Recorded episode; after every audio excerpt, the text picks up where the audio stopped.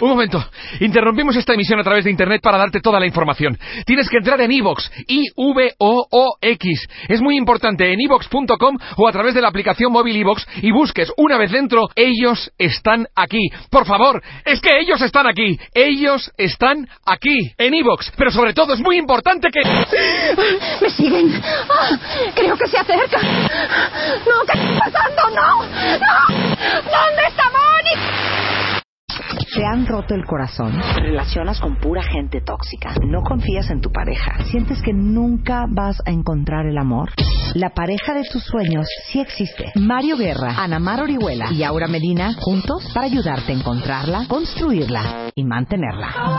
MOA Masterclass, 28 de julio, Ciudad de México. Inscríbete en revistamoa.com. Cupo limitado.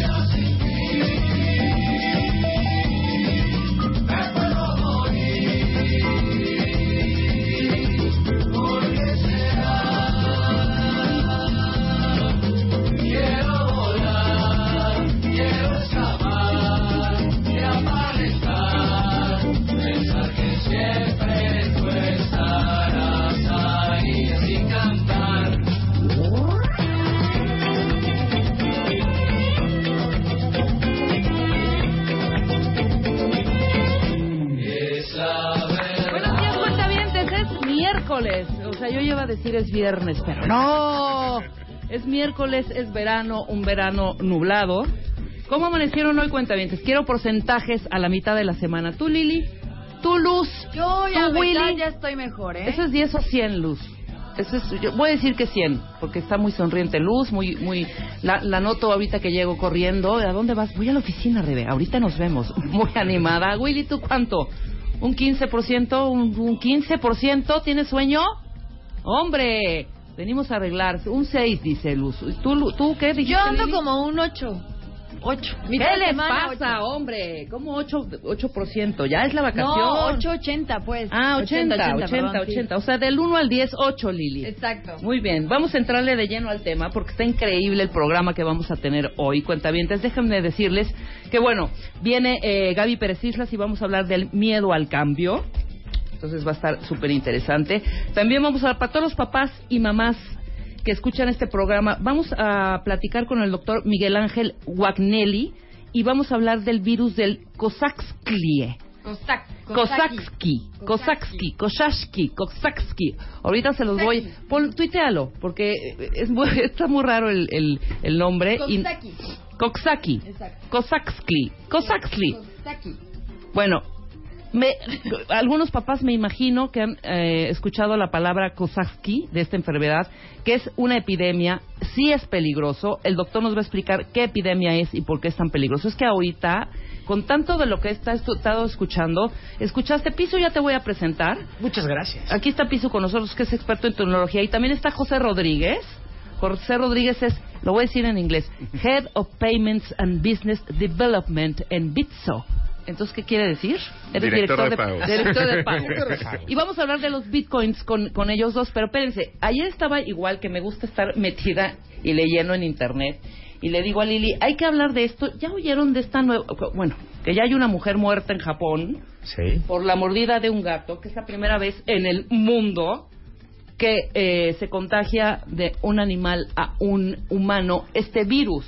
Es el virus también raro, nombre raro. SFTSB. FTSSB, o sea, que Sí, ya es de- sí. que no sé cuántos casos ya hay en Japón. eh, aquí dice, la, la nota dice así, muere mujer contagiada del SFTSB por un gato, pero ¿qué es ese virus? Yo le dije a a, Lili que trajera a un experto, a nuestro virólogo, para que nos explique qué es este Lo, virus. que, lo, lo malo de esto es que todavía no explican qué es SFTSFF, Ajá. de qué mamífero fue que se transmitió, cómo llegó al gato, por qué, cómo, se- que, cómo empieza el virus en el mamífero, o sea, ¿sabes? Ese tipo de cosas todavía no, pues por las investigaciones. Pero supongo. imagínate esas cosas, mi querido Piso. Está intenso, está intenso eso. Igual que este Coxsackie, que nos va a a explicar el doctor Miguel Ángel Wagnelli de qué se trata. Que sí es delicado. Es muy delicado para los Pero no chavitos. es nada este, grave, así. El problema es que se automedican por no saber qué es. ¿no? Claro, que Aquí, ahí como lo- abrimos las puertas de la información para todos, Ajá. nosotros. Hay que saber de qué es, cómo se trata Sí, sí, y cómo sí, te sí. puedes curar y no estarte automedicando. Oye, fíjate que es gripa y además, si te das cuenta, eh, muchas enfermedades que son graves y casi mortales, mi querido Piso y mi querido José, cuando ves los síntomas, todos empiezan con parecido a un resfriado, ¿no? Sí. Sientos fiebre, dolor de cabeza, casi casi gripa, ¿no? Entonces, Sí. o- cualquiera, ¿eh? Cáncer de colon, cáncer de próstata, cáncer de pulmón, primeros eso, síntomas. es cierto eso. Me sentí primeramente, primero agripado y luego ya, o sea, va y muerto, ¿no? Entonces, bueno, vamos a ver eh, de qué se trata este virus y bueno, ¿Te ya han roto el corazón? ¿Te relacionas con pura gente tóxica? ¿No confías en tu pareja? ¿Sientes que nunca vas a encontrar el amor? La pareja de tus sueños sí existe. Mario Guerra, Ana Mar Orihuela y Aura Medina juntos para ayudarte a encontrarla, construirla y mantenerla. MOA Masterclass, 28 de julio, Ciudad de México. Inscríbete en revistamoa.com. Apúrense, cupo limitado. ¿Te han roto el corazón? ¿Te relacionas con pura gente tóxica? ¿No confías en tu pareja? ¿Sientes que nunca vas a encontrar el amor? La pareja de tus sueños sí existe. Mario Guerra, Ana Mar Orihuela y Aura Medina juntos para ayudarte a encontrarla, construirla y mantenerla. MOA Masterclass, 28 de julio, Ciudad de México. Inscríbete en revistamoa.com. Cupo limitado. Ya estamos de lleno entrando al tema con José y con Emilio, todo sobre los bitcoins. ¿Qué es el bitcoin? Nada más para que la gente empiece a meterse en cancha y sepa eh, de qué vamos a hablar el día de hoy. Muchas gracias.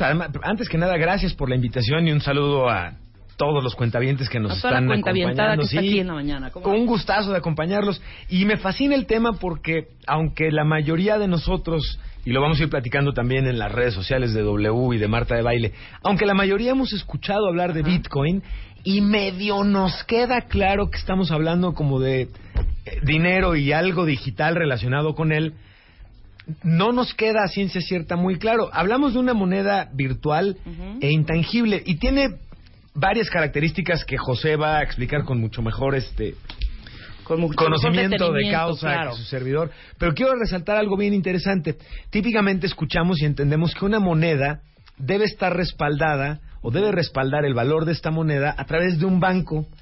Cada país tiene sus reservas y a través de los bancos es que generan sus monedas y respaldan estas monedas con estos valores que deben darle a, a las monedas. Claro. El caso particular de Bitcoin, entre otras cosas, es que no tiene un solo país que respalde esta moneda como tal, ni es, ni es el gobierno, ni las arcas de un gobierno, los dineros de un gobierno, los que respaldan la generación de esta moneda, sino es una cosa completamente distinta y es el momento en el que le cedo la palabra a José Rodríguez A ver, para que nos haga el favor de darnos luz clara al respecto. Exactamente. ¿Cómo nace? ¿Cómo se crea? ¿Cuál es su origen? ¿Qué tal? Muchas gracias por invitarme.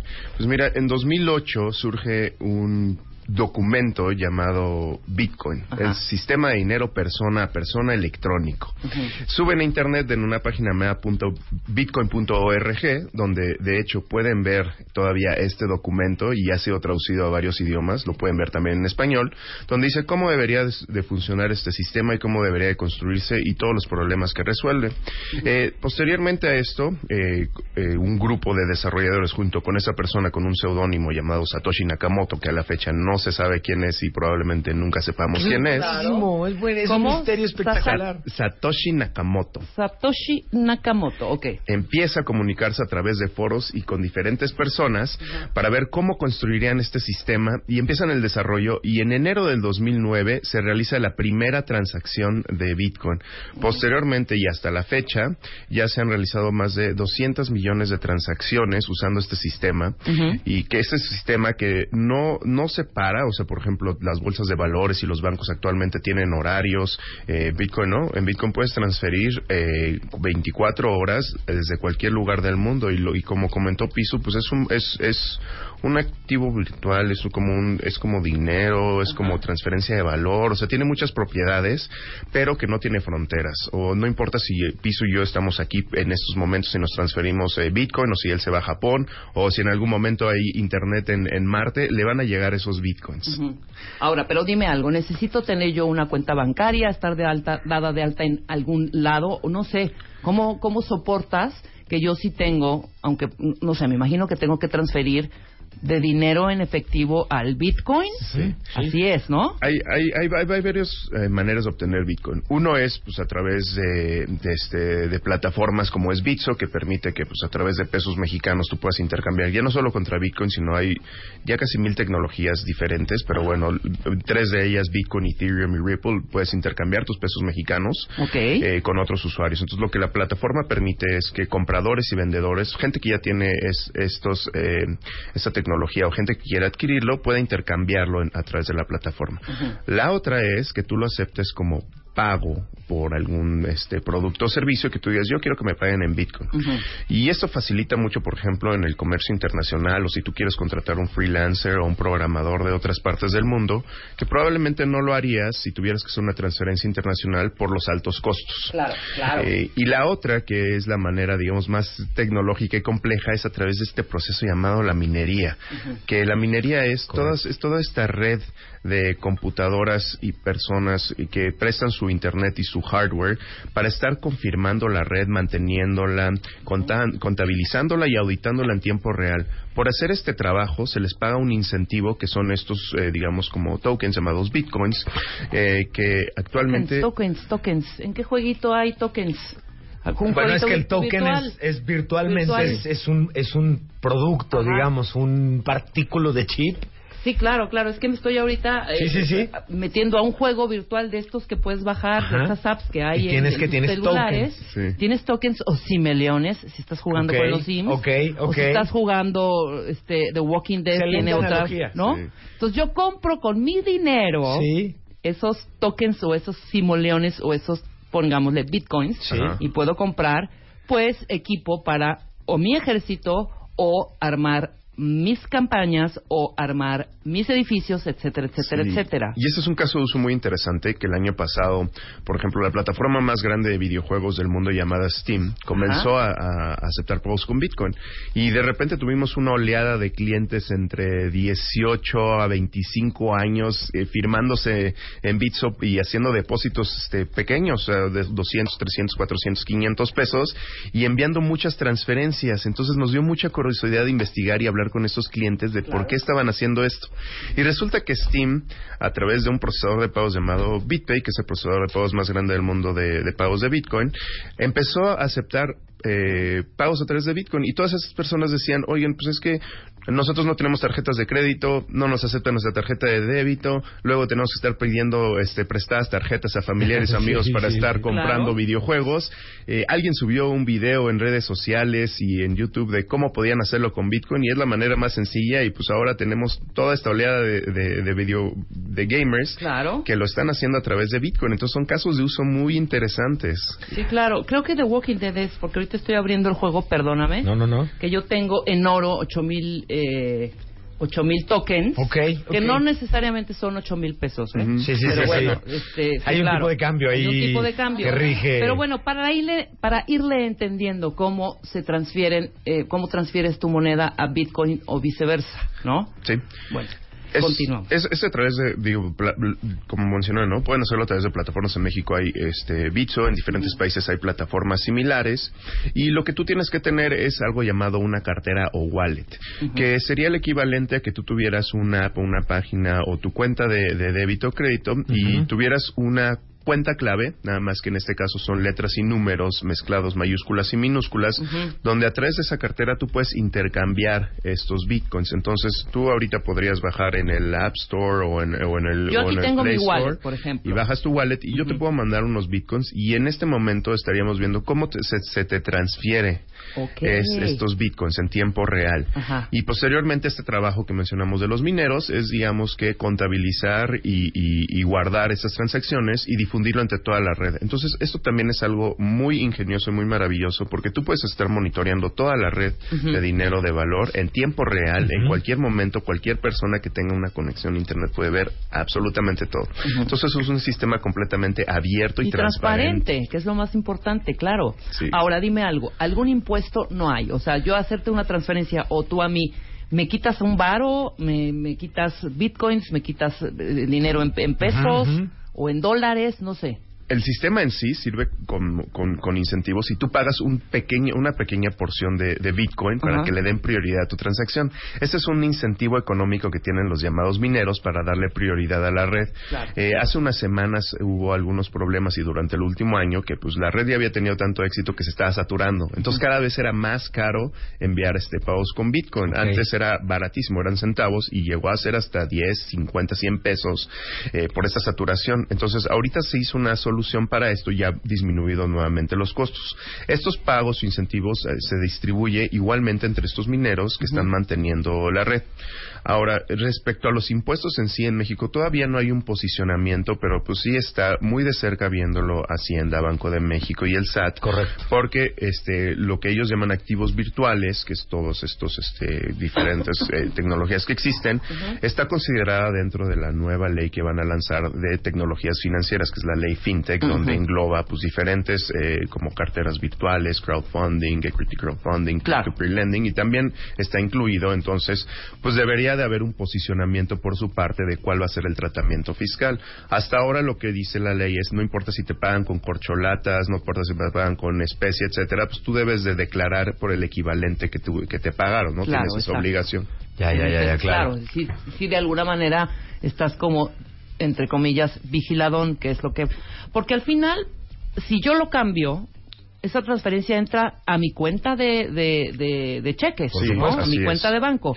Y esa cuenta de banco evi- evidentemente está eh, observada, regulada por Hacienda. Sí. O sea, cada cosa que entra, por qué entró, cómo entró, dónde está la factura que hiciste, etcétera, etcétera. Por ¿no? supuesto, en realidad, un paso antes, es decir, antes de que el dinero llegue a tu cuenta o lo dispongas de tu cuenta en pesos mexicanos o en dólares para todo efecto, Bitcoin hace una función eh, muy relevante y tiene que ver con permitirte realizar estas transacciones de una manera segura en el entorno digital, un entorno digital que hemos platicado mucho aquí mismo en el programa, que hoy se ve muy amenazado con los datos personales, Claro. que todo el mundo está viendo cómo nos pueda volar algún dato o poner en riesgo nuestra información.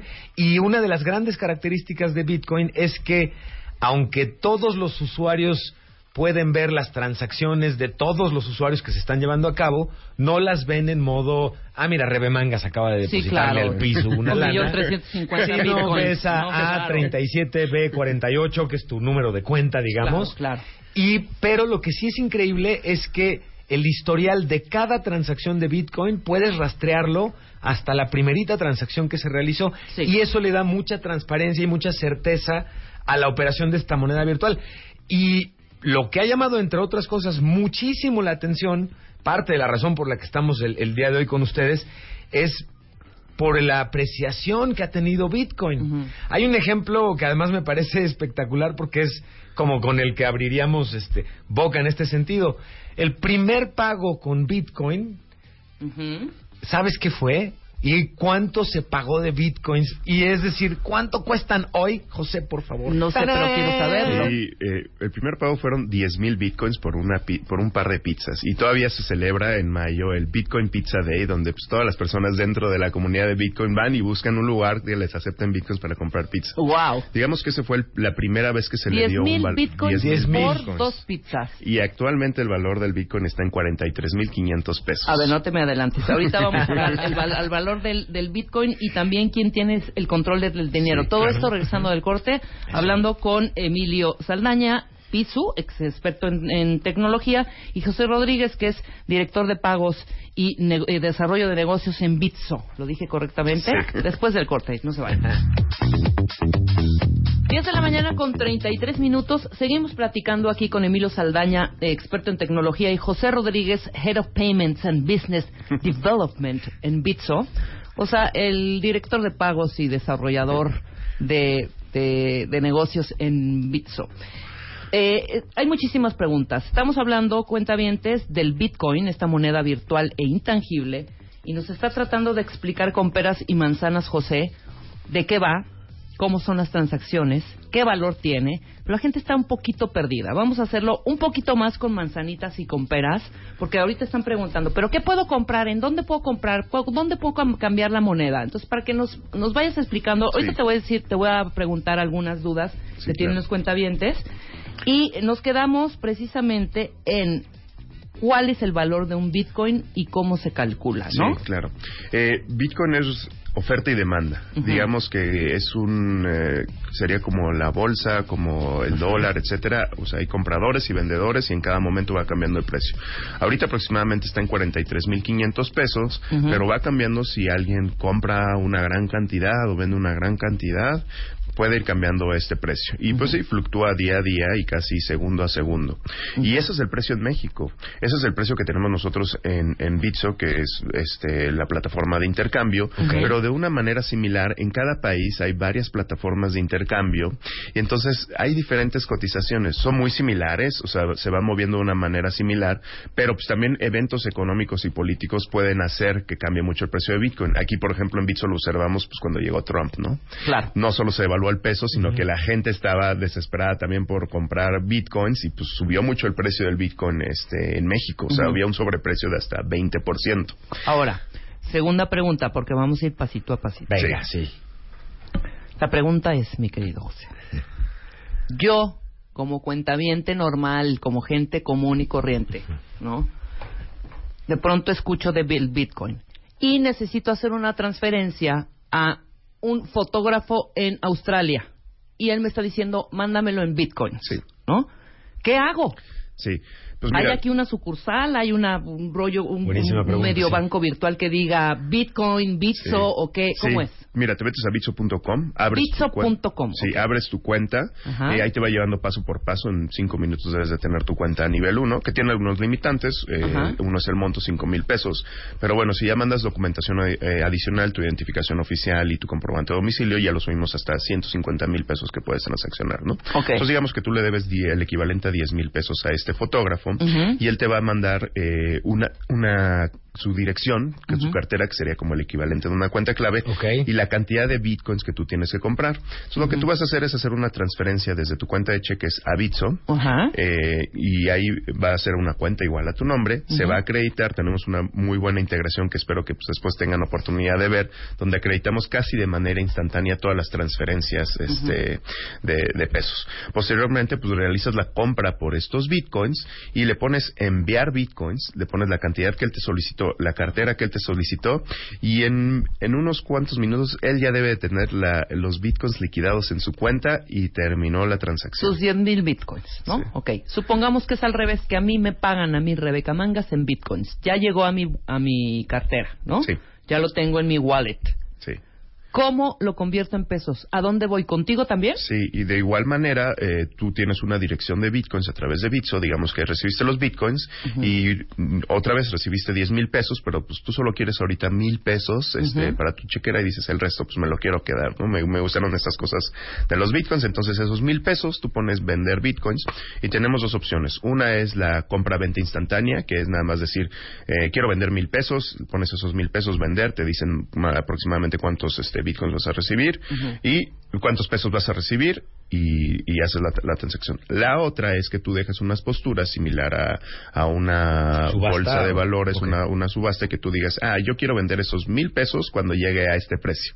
Entonces, esas son las dos opciones que tenemos. Uno es dejar posturas y la otra es hacerlo instantáneo. Que eso está padre porque si lo traducimos, no sé si estoy haciendo bien en esto o no, tú nos dirás, José, pero yo, yo llevo mucho la conversión, al, a menos para empezarlo a entender, de Bitcoin como lo harías un poquito con pesos dólares. Ujú. En efecto, es otro tipo de moneda, no tiene que ver evidentemente la misma función, pero lo que hablamos es de justamente transportar mi dinero, mis pesos mexicanos a algo más y luego recuperar ese algo más nuevamente en pesos mexicanos, ya sea en mi cuenta para tenerlo en mi tarjeta de débito, De débito, claro. o a partir de ahí poderlo tener como dinero en efectivo incluso. Claro, porque aquí está eh, preguntando una cuentamiente ya desesperada, bastante molesta. Pero espérenme, ¿tengo que comprar para obtener bitcoins?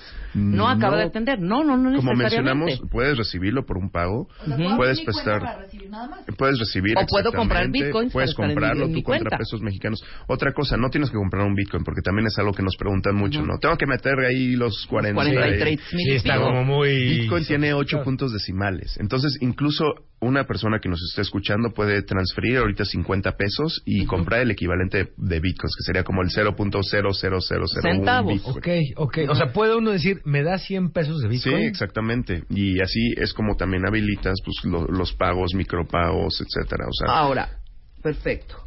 Una de las eh, de las ventajas de las que nos estás me las estás platicando, ya van entendiendo cuentavientes si no pásenos sus todas sus dudas que ahorita estamos para so- para resolver y para responder. Eso. Ok, entonces, eh, una de las ventajas es esta rapidez e inmediatez con que puedes hacer estas transacciones y me imagino que transacciones también millonarias en euros, en yenes, en X moneda Sí. mundial, ¿no?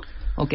¿Cuáles son otras ventajas? Por Eh, ejemplo, para una nosotros gran los de a ventaja, pie. Una gran ventaja, por ejemplo, los comercios. En México, desafortunadamente, es un lugar donde más fraudes se realizan con tarjetas de débito y crédito en el mundo. Creo que estamos en el primero o segundo lugar. De acuerdo. Desafortunadamente. Entonces, esto sube mucho los costos de los comercios porque es una pérdida que los bancos pasan directamente. Con Bitcoin, ninguno de los pagos son reversibles. Si tú realizas un pago, es definitivo. No hay manera de que, ay, este, me hackearon todo. En vez de que, aquí no permite que tú jales saldos. el, el- el usuario tiene que iniciar todos los pagos. Una vez que se realiza el pago, no hay manera de echarlo para atrás. Y la otra, como comentaba Piso en el otro segmento, es que cuando tú pagas, eh, con una tarjeta de crédito o débito, dejas vulnerable todos tus datos, tu nombre, cuándo expiró la tarjeta, de qué banco es, toda tu información de dónde estás pagando. Entonces, todos esos datos personales hemos visto a través de la historia que pues, en algún momento se mete un hacker, no los almacenan de la mejor manera y de repente aparecen en Internet una base de datos gigante de personas vendiendo Sí, de, sí, sí, de sí. tarjetas de débito y crédito, con Claro. toda la información. Con Bitcoin no, no necesitas dejar información personal en cada pago. Simplemente se liquida la transacción. Entonces eliminas esos riesgos, uno de almacenamiento seguro de, de la información, que pues, ¿para qué tienes que tener? Imagínate que solo quieres hacer una compra una vez en tu vida, pero tu información se queda ahí siempre. Claro. Entonces es una gran vulnerabilidad que hay en las plataformas, ¿no? Y la otra, pues evitas este costo y lo disminuyes. Y por último, pues hay una hay un costo que pagan los comercios cada que tú deslizas la tarjeta.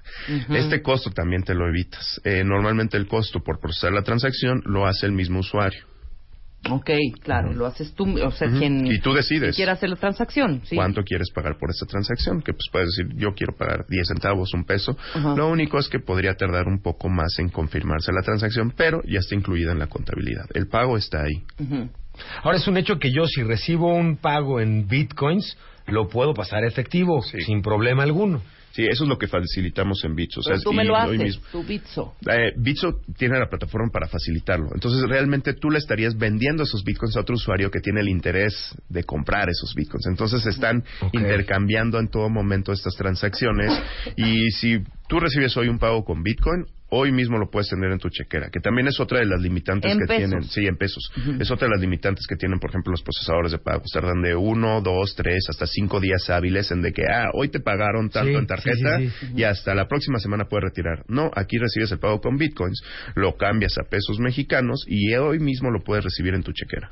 O sea, si mi, si mi, si mis servicios eh, costaron 43.800 y pico, Ujú. ¿no? Entonces quiere decir que me van a pagar un Bitcoin. Un bitcoin, correcto. Claro, y ese Bitcoin inmediatamente hago la, me hacen la transacción y Tú puedes venderlo. Yo tú, puedo puedes vender. tú puedes decidir, ¿no? Quiero quedarme con esto de Bitcoin porque me gustó y especular ahí un poco o con el déjenme aquí precio. 100 pesos de Sí, 100 Bitcoin pesos, y lo exactamente. demás ya lo quiero en efectivo. Así y eso es. lo hago a partir de ustedes que son el medio, que Sí, Bitso, ¿no? Bitso.com, sí. No hay otra más, nada más existe Bitso. Eh, así eh, con el servicio tan completo ¿Integral? y la ajá, no por ahora no pero pues sí nos gustaría que hubiera más crecimiento y desarrollo del ecosistema y pues vinieran más empresas normalmente lo que sucede en países por ejemplo en Brasil hay como cinco sitios de intercambio en Estados Unidos hay varios en Europa hay varios pues que sí haya diferentes aplicaciones y que más personas este entren a esto y no solo es el sitio de intercambio o sea también hay procesadores de pagos carteras infraestructura o sea diferentes tecnologías que se pueden construir a partir de Bitcoin digamos que es la punta del iceberg Ahora, eso es in- interesante, Rebe, perdón, porque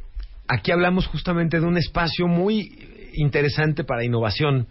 No necesitas ser hijo del Banco de México para poder hacer este tipo de negocio. transacciones, De negocios, claro. Si Y es algo que te gusta y te dedicas, puedes empezar a trabajar en este tipo de industria y desarrollar servicios o proyectos alrededor de Bitcoin y de lo que está comentando José. Y eso es mucho de lo que lo ha impulsado a nivel mundial, tanto que la posibilidad de que quien esté interesado pueda innovar y pueda estar haciendo negocio alrededor de ello, le da mucha relevancia. Y es un poquito también la razón por la que se ha demonizado un poco, porque hemos escuchado que los últimos hackeos que hubo en Europa y grandísimos, Sí, sí. los que, en el que secuestraban tu información, el pago que te solicitaban para liberar tus datos era en bitcoins y se ha empezado a generar esta fama un poco equivocada de que sea dinero digital de delincuentes o para delincuentes. Claro.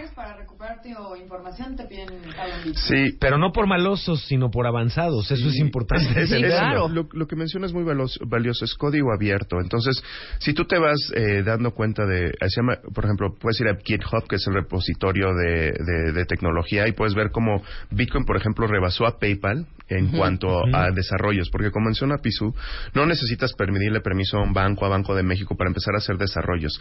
Y, por ejemplo, en México, cu- curiosamente, estuvimos en, en Campus Party, y ahí hicieron un hackathon, y estaba patrocinado por la Secretaría de Función Pública y Presidencia para ver de qué manera podrían hacer desarrollos sobre esta tecnología para combatir la corrupción. Y entonces, podría ser que eres un gran programador y quizá tienes 15 años, tienes 18 años, tienes 20 años, y no tienes que esperar a haber trabajado en un banco 15 años para empezar a ver de qué manera puedes desarrollar. Puedes meterte a la tecnología y ver de qué manera puedes mejorar este mundo utilizando este tipo de tecnologías. Oye, no, y esto que estás diciendo de la corrupción me suena padrísimo y me late súper cool. No habría desvío de lana. Es que ese es un poco ¿Están Ya de la acuerdo? podrías observar y en tiempo veríamos en real. dónde pa- todos nuestros impuestos que pagamos en Bitcoin sabríamos a dónde se van. ¿no? Exactamente. Y, y obviamente el En tiempo gobierno tiene la atención puesta en Bitcoin, les llama mucho la atención, tiene el cortocircuito natural y aquello que no sea tan natural de que no hablamos de una moneda que está respaldada Sí, por claro, la sarga, claro, ¿verdad? claro, Pero evidentemente. el mismo gobierno, el Banco de México, Hacienda, comienzan a entender y a apreciar todas estas características de seguridad, inmediatez, que tiene multiplataforma que tiene como tal. Ahora, están preguntando en redes y me parece muy relevante también, José, ¿qué hay de falta de falta o no de regulación? ¿Hay riesgo de lavado de financiamiento al terrorismo? Todo este lado, ¿qué nos puedes Todo el compartir lado al oscuro, que Sí. casi no se da. ya Sí, sabes. claro. Este, precisamente algo de lo que quiere prevenir eh, la ley y las autoridades es pues, lavado de dinero. Desafortunadamente hemos visto como en México a través de la banca hemos tenido uno de los peores casos de lavado de dinero en el mundo. Y pues es muy desafortunado y pues, son cosas que no quieres que se repitan en el país. Entonces, pues nosotros, eh, aunque eh, todavía no hay una revolución, hemos, eh, hemos eh, decidido desde el principio autorregularnos. Incluso traer personas de los mismos reguladores y compartir con ellos todos nuestros procesos. Que yo, después de haber trabajado 14 años años este, en instituciones financieras y haber visto todos los procesos, puedo decir que eh, desde el principio vi que lo están haciendo muy bien. Entonces, todos los clientes están identificados, todos los clientes co- tenemos información de ellos precisamente para prevenir todas estas este, actividades que en algún momento. Hasta ahora no hemos tenido algún mal actor o alguien malo, pero en, en su momento, si hubiera, pues tenemos manera, o sea, de, tener, de en- casi en tiempo real estarlo monitoreando y saber qué y a dónde hicieron con este dinero. Sí, claro, y aparte me imagino que serían cantidades que pues, todavía, no sé, o sea, cantidades muy fuertes, ¿no? O sea, si vas a lavar, vas a lavar millones de bitcoins, no vas a lavar tres. Exacto. ¿no? Sí, sí, Y ahí sí. sería un brinco ca- cañón de decir, a ver, a ver, a ver, este señor, ¿qué onda? Y eso es otra de las limitantes, ¿no? Pero si Aún tienes muy poca información, porque Sí. nos acaban de decir, ¿no? Que la información la tienes como, o sea, no tienes que dar todos tus datos. Correcto. Entonces, ¿cómo controlarías ahí un poco? Ah, no tienes que dar todos tus datos para abrir una cartera. Una cartera, ok. Pero sí para intercambiarlo ya en cada país por las monedas de, de las De diferentes cada país. monedas. Ahí sí te identificas, Nosotros digamos, sí necesitamos plenamente. que se identifiquen plenamente y que confirmen su celular, su nombre, hasta que se tomen una selfie y compararlo con su identificación, que la identificación no esté falsificada. Tenemos gente dedicada a esto y también software que nos ayuda a hacer toda esta validación. Este, y, y- y por otro lado, o sea, sí puedes participar, pero hay tecnologías que también nosotros utilizamos para ver cuál es el nivel de riesgo de cómo están utilizando estas personas los bitcoins. Hace como dos semanas hubo un caso de Alphabay, de uno de estos eh, comercios, este, sitios de intercambio il- ilegal, que puedes comprar lo que sea. Hace en 2011, 2013 existió Silk Road. Correcto. Y estas tecnologías nos ayudan a ver si algún usuario está interactuando con estas plataformas y vienen nuestros términos de servicio que se interactúan con este tipo de plataformas, porque es muy probable que estén realizando una actividad ilegal, tenemos que cerrar su cuenta. Ok, y le cierra la cuenta y no hay manera de allá notificamos, de que vuelvan a, trabajar con, con bitcoins, pueden hacer Así transacciones con, Con. Bitso. Con, perdón, con Bitso, Sí. claro. O sea, que sí de alguna manera, si estás, si estamos protegidos, pues Sí. los que queramos entrarle a la moneda del Bitcoin, ¿no? O sea, si, si tenemos protección de parte y formal y profesional de parte de Bitso, como de toda esta red internacional que está haciendo transa- transacciones casi diario. Sí. O diario. En todo momento. O sea, cada todo segundo momento. se hacen entre dos a cinco transacciones de Bitcoin cada segundo. Y aparte no son transacciones de dos pesos. O sea, Así sí es. estamos hablando de sumas un poco más, más grandes, fuertes, sumas fuertes, sumas casi, casi millonarias, ¿no es Y- así? Y, y podemos monitorearlo en tiempo real. Si se meten a Google, por ejemplo, y buscan explorador de bloques o Blockchain Explorer, que Ajá. es la tecnología subyacente de Bitcoin, se pueden meter a uno de esos exploradores de bloques y ver todas las transacciones que están sucediendo en tiempo En real. el momento. A ver, de una vez, ¿cómo es? ¿Cómo Eh, uno, página? uno de ellos se llama Blockchain. Sí, compartamos además la dirección para que la puedan ver. Blockchain, como, Punto como info. cadena. Ajá, Sí. cadena de bloques, blockchain.info. Y la otra se llama Ujú. tradeblock.com. Ahorita les pasamos la- las ligas para que se metan y vean en Y tiempo ahí real pueden ver toda la red que está sucediendo. la y es muy de interesante. transacciones, ¿no? Y al final, ustedes no tocan dinero. Bitso, Bitso no toca el dinero, el, el- el- No, perdón, el es- efectivo, la moneda nacional, pues, nuestros pesos. Exactamente. Nosotros somos una plataforma que facilita a los usuarios intercambiar entre ellos. Digamos que nosotros no participamos en el mercado y tampoco disponemos de los de los saldos de los clientes.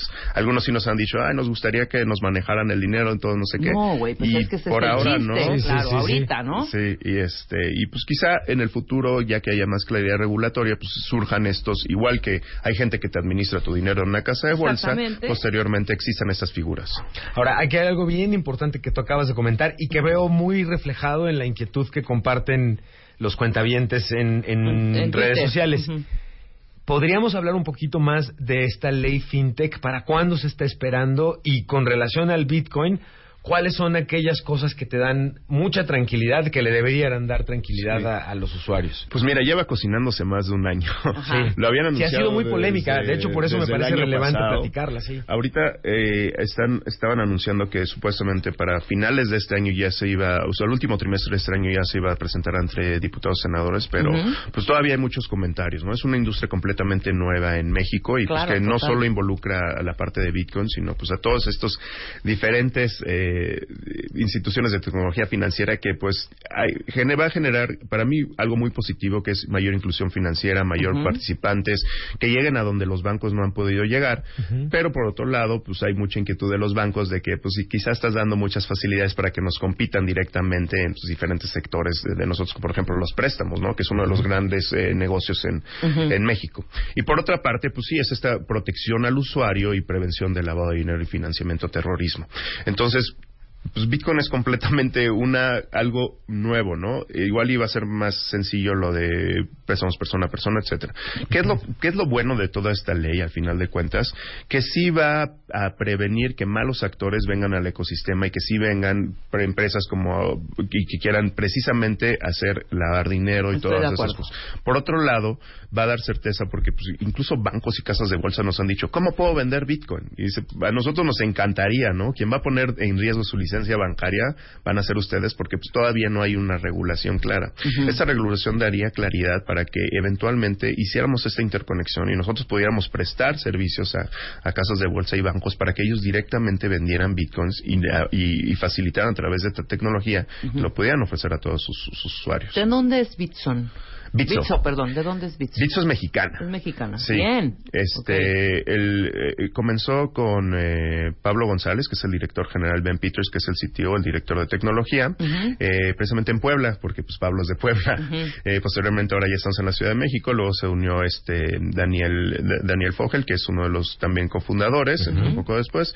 Eh, entonces al principio, eh, primer año digamos que éramos cinco, el año pasado éramos aproximadamente 15 y Ujú.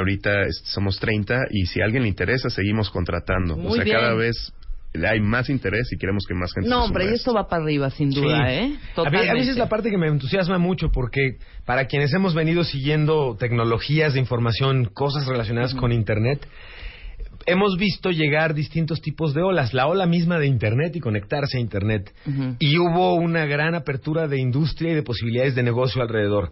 Después, hacer páginas. Y hay Claro. una gran industria y crecimiento alrededor. Después vienen nuevos servicios. Hoy, hacer video, ser youtuber, influencer, todo este tipo de cosas van abriendo nuevas industrias. Bueno, así como ha pasado este tipo de cosas, hoy, y créanme, ya casi vamos tarde, está el negocio y la posibilidad de hacer cosas con Bitcoin, desde el punto de vista financiero, desde el punto de vista de desarrollo de servicios web para Claro. Bitcoin. Quienes tenemos o quienes sean empresarios y tengan negocios, considerar cobrar con Bitcoin vale mucho la pena. Entonces, pónganle atención y hagan un poco el esfuerzo.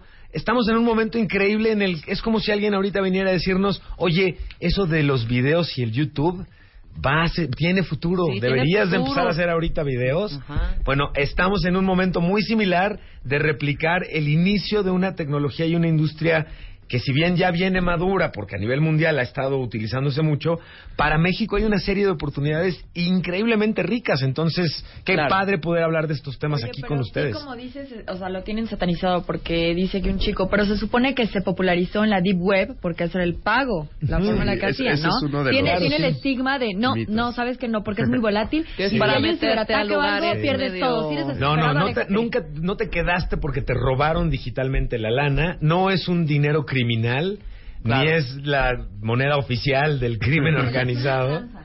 Pero entiendo que suena tranza, por eso la importancia de cada vez más platicar sobre el tema, porque más que una tranza es una tecnología nueva y hay que entenderla, pero es una tecnología que tiene como principio, primero, que el usuario tenga certeza, que eso es lo irónico, fíjate. Oye, pero perdóname, que también qué qué seguridad tienes en tu uno cree que tu en Claro, tarjeta claro. de débito tienes ahí tu lana segura, también puede haber un quiebre y adiós tu lana. Claro. Como la del 2008, adiós, es lo mismo. O sea, al final pues sí, hay que correr, o sea, es increíble tener estos avances en tecnología. O sea, cada vez la virtualidad, la web, la red, la nube, ¿no? Ahora sí que adaptarse o morir, Sí, ¿no? sí, sí, Finalmente hay que caminar junto con esta Exacto, tecnología. Exacto, Rebe. Y es algo muy curioso que mencionan, ¿no? Porque luego dicen, hackearon Bitcoin. No, han hackeado algunas plataformas, ¿no? Y pues nos también este, hay ahí eh, siempre los ataques y todo. Pero no, no hackean Bitcoin. Y, y como dato curioso, digamos que desde enero del 2009 que sucedió, que comenzó a funcionar Bitcoin, ni- podría ser la única moneda en el mundo que no ha sido falsificada. Mira. Falsificada. Además, falsificada, claro. Ok. ¿Tú crees, Lili, que tu tarjeta de débito que tienes tu dinerito ahí está ahorita ahí? Claro que está que guardadito y moviendo por todos lados. Porque en todo caso hackean el banco, no nos referimos a hackearon la banco. moneda nacional, ¿no? Hackearon el peso, no no pasa eso como tal, ¿no? Y hubo Claro. un caso muy desafortunado el año pasado. SWIFT, que es el sistema más grande de pagos interbancarios, tuvo una, pues, fue vulnerado a través de bancos centrales, creo que fue en África. Intentaron robarse 800 millones de dólares y al final de cuentas sí se robaron como 70 millones de dólares que no han podido recuperar. Mira, ahí está. No, pues para que vean, ¿no? El riesgo existe. La historia Sí. de Uber, para que piensen que se Ah, transformó. sí, Y, o sea, la- y la historia de Uber. Esta es buenísima, sí, sí, sí, del sí. corte. Claro. ¿No? Es, este, o sea, Uber, lo que sucedió es que en Argentina lo querían prohibir, como pues en cualquier lugar que cualquier país que llega, luego empieza el lobbying, y pues lo que hicieron ahí fue decirle a Mastercard, Visa y American Express, si ustedes aceptan pagos para Uber, les vamos a quitar su licencia. Y entonces lo que empezaron a hacer los de Bitcoin es, tarje- con las tarjetas de débito que aceptan Bitcoin, habilitaron el uso de Uber y fue lo que hizo que sobreviviera por algún momento. Ahí está un caso de éxito. Sí. Salvadora, además. Salvador, algunas, además.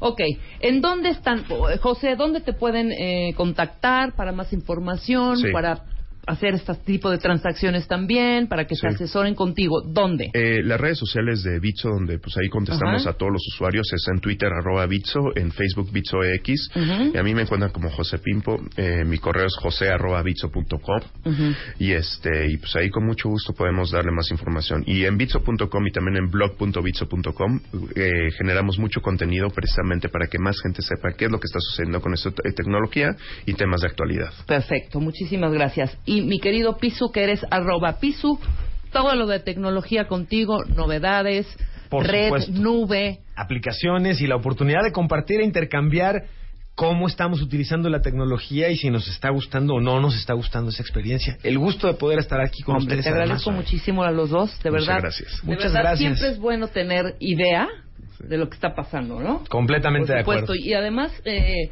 por aquí habían varios comentarios de cuentavientes que ya le quieren entrar, ¿eh? Eso. Eso, les va a gustar. Prepárate para... quiere mandarle dinero a su familia. Pues oye, ¿Cómo? Claro, es uno claro. de los grandes casos de uso que existen. ¿no? Remesas, pagos internacionales remesas, que claro. van a habilitar a través de esta tecnología, bajando los costos y también quitando el, el tema de inseguridad, ¿no? Porque ahorita muchas personas se forman durante muchas horas para recibir su remesa y pues ahí los están cazando. Totalmente, estoy de acuerdo contigo.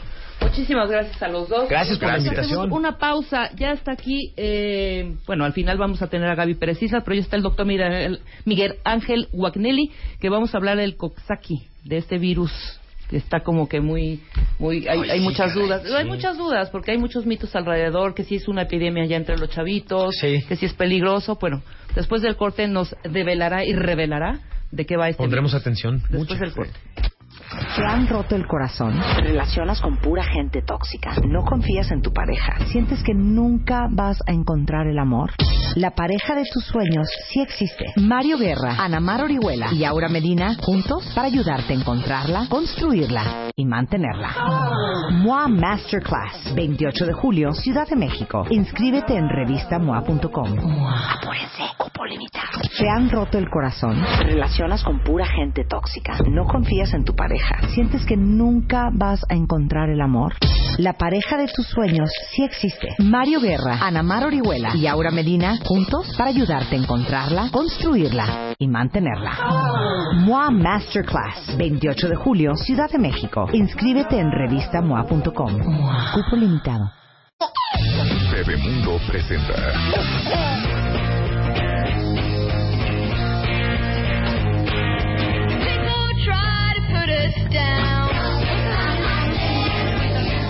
¿Cómo estás, mi querido doctor Miguel Ángel Guagnelli? ¿Lo dije bien? Guañeli. Guagnelli, pésimo. Ni sé decir el virus, ni sé decir tu apellido, o sea, soy un fraude. Muchas gracias. Miguel Ángel Guagnelli Guañeli. es médico especialista en endocrinología pediátrica, médico cirujano, egresado de la Facultad de Medicina de la UNAM, formado como pediatra en el Centro Médico Nacional La Raza y con subespecialidad en endocrinología pediátrica por el Hospital Valdehebrón. Ah, el de Barcelona. Eh, cuenta con trabajos de investigación publicados, capítulos de libro y trabajos presentados en congresos internacionales. Y el tema de hoy es este virus que se llama el de Coxsackie, que hay muchos mitos alrededor de él, doctor. Así es. Primero para que nos expliques qué onda, que si es una epidemia, que si es muy peligroso. Y déjeme decirle algunos datos que tenía yo aquí, que eh, estábamos presentando hace algunos, estaba yo leyendo hace, hace algunos minutos, que varios chavitos presentan síntomas que son como muy comunes y se pueden de confundir, perdón, se pueden confundir con otras cosas, ¿no? Y que al final no das que es este virus. Podemos empezar arrancando con que qué es el virus del Coxsackie. Claro que sí. El virus de Coxsackie es muy común. Se conoce ya desde hace varias décadas. Ajá. Y es el responsable de muchos de los, de los cuadros que los papás reconocen como niños que tienen fiebre. Uno, dos, tres días y se quita sin más. Ok. Entonces, eso ha existido siempre y eso es muy común y muchos papás hasta a veces se, se sorprenden porque están esperando que salga algo más, ¿no? Razonamos la fiebre con una infección de vías aéreas superiores, una diarrea, lo que todos los papás saben. Claro. Pero de repente desaparece y sin más y hasta dicen, oye, no te lo tengo que llevar al, al consultorio porque pues fue fiebre, pero no, es, no, es- no está pasando algo raro porque se esperan algo más. O No. sea, el niño no tiene diarrea, no tiene inflamación en la garganta, no está, no tiene moquito, no estornuda. ¿no? Exacto. Nada más es la fiebre. La pura fiebre. Ok. Que a veces es fiebre que cuesta trabajo controlar porque con los medicamentos habituales que les mandamos los pediatras no, no se controla tan fácil. Pero bueno, es, esto es muy común. Eh, en México y en países que somos de temperatura más bien templada, suele ser más bien como tipo de en verano este tipo de infecciones. En lugares que son más cálidos, en México, pero zonas que son más cercanas a la costa, es más común que sea durante todo el año. Es una familia de virus, el Coxsackie. eh, son una, serie de, de virus que están emparentados, por ejemplo, con el virus de la polio. No que cause polio, evidentemente, pero es como de su familia. Se llaman enterovirus. Entran por, por secreciones, sobre todo por saliva. Es muy común que los niños, o sea, por contacto directo, tienen contacto con la saliva de otro niño y se contagian. Ujú. Como familia, hay varios miembros que, digamos, que van migrando por, geográficamente por países o por distintas zonas de los países y de repente se, se manifiesta más alguno que otro. Entonces, lo que tenemos ahorita es un virus de este tipo, de Coxsackie, de la familia de Coxsackie, está brotando más en México en los últimos dos meses probablemente, que eh, causa algo que se llama enfermedad boca-mano-pie o fiebre aftosa, que es la que le está llamando mucho la atención. ¿Por qué llama la atención? Porque causa ronchas. Ok. Entonces, es diferente a muchas otras enfermedades exantemáticas. Exantemáticas quiere decir las que tienen ronchitas. A lo mejor la que más eh, le suena a, a los a, a nuestra audiencia Ujú. es em, la varicela, ¿no? Que es muy común. Sabemos que muchos niños tienen pueden tener varicela, se puede prevenir por, por vacunación. Pero a diferencia de, esta y muchas otras enfermedades también causadas por ronchitas, que son como los hermanos menores de la varicela, esta aparecen estas lesiones en, la- en las palmas de las manos, las plantas de los pies, como lesiones en la boca que pueden hacer llegar, llegar a ser aftas dolorosas y a veces incluso en genitales. Ujú. Entonces les llama mucho la atención que aparezcan estas lesiones que no son como muy habituales y eso es lo que suele em, ¿Asustar? asustar a los papás, exactamente. y, aparte- porque- en- y en zonas que, que, cosa que raro que en sus manitas y en sus genitales, ¿no? Nada más, ni en la panza ni en la espalda, que sería como lo más común, ¿no? Exacto, por ejemplo, hay algunas enfermedades eh, exantemáticas que empiezan, por ejemplo, en la cara y de ahí van hacia abajo. A veces que empiezan, por ejemplo, en el centro del cuerpo y después se extienden. O hay otras que tienen primero fiebre por varios días, desaparece la fiebre y aparece ya entonces ya las lesiones en la piel. Esta es casi al mismo tiempo aparece, aparece la fiebre y las lesiones. La fiebre es de difícil control, como puede ser, como mencionaba en los otros primos de, o los hermanos de Coxsackie que tenemos ahora. Y, em, pero igual, igualmente, en, entre 3 y 5 días desaparecen las lesiones junto, junto con la fiebre y listo. Lo que pasa es que es una, una enfermedad que, aunque es, en muchos sitios aparece, desaparece, ahora ha habido un- más casos de los habituales. Ahora, eh, este brote supongamos, en, en, en dos, tres meses, al chavito, ¿en cuánto tiempo le da? ¿Le puede dar una vez y luego a los 15 días otra vez y luego al mes otra vez? No. ¿O es solo un brote una sola vez? Solo una vez, hay memoria inmunológica. Una- Es decir, te da una vez y punto y se acabó. Exactamente. De esta, esta en particular. Los otros virus, por ejemplo, hay otra que también es muy común de la misma familia de Coxsackie, que mucha gente no la, no la conoce, se llama her- eh, herpangina. Sí, o, o faringitis vesicular. Cuando tú ves, ah, bueno, cuando nosotros vemos que estamos revisando la garganta de un niño, se ve una- unas anginas, una garganta, una faringe muy roja y con una especie de, de am- ampollitas llenas de, de líquido que son muy dolorosas y los niños dejan de, de- comer. Por ejemplo, esta también tiene cierta aparición estacional, pero como no, no llama tanto la atención, este, pues no les hacemos mucho caso. Solo sabemos que duele mucho, se les da tratamiento con... Su pediatra les tiene que dar tratamiento con algo para el dolor, para que se maneje mejor. Únicamente. Y listo, pero no llama tanto la atención como esta. Sí, totalmente. Ahora, esta que tú me estamos ahorita platicando precisamente, este virus Coxsackie, eh, ¿tiene un tratamiento especial o únicamente con, no sé, o sea, con analgésicos o esperar a que, te- o que pase el brote? ¿Cómo se trata? Es solamente manejo sintomático. Ok. Pero sí es, sí es importante hacer el énfasis. Por un lado, eh, que no es, no es peligrosa. Te digo, llama mucho la atención. Pero, por otro lado, es importante que los lleven al médico.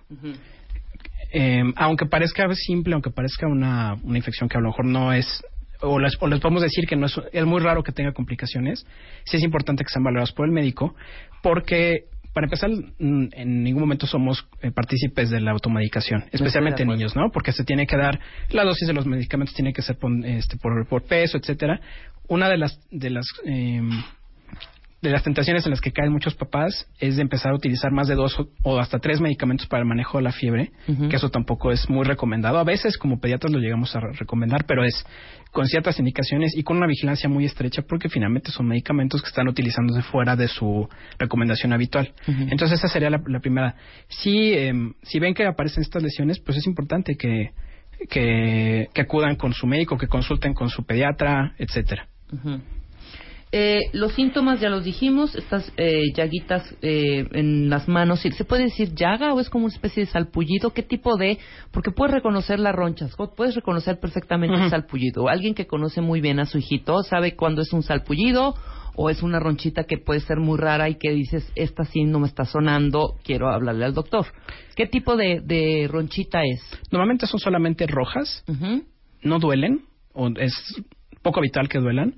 A veces se llegan a, llegar de a llenar de líquido, no en una la manera parecida a la varicela, por ejemplo, pero sí llega a tener un poco de líquido. Y ese líquido es particularmente contagioso porque se está lleno de virus. Ok, ese es el que contagia. Ese y la saliva también. Una vez que la, la- la manifestación externa de la, de la enfermedad pues son las ronchitas y es la fiebre. Pero, como te mencionaba al principio, estos son virus que se reproducen en el sistema digestivo.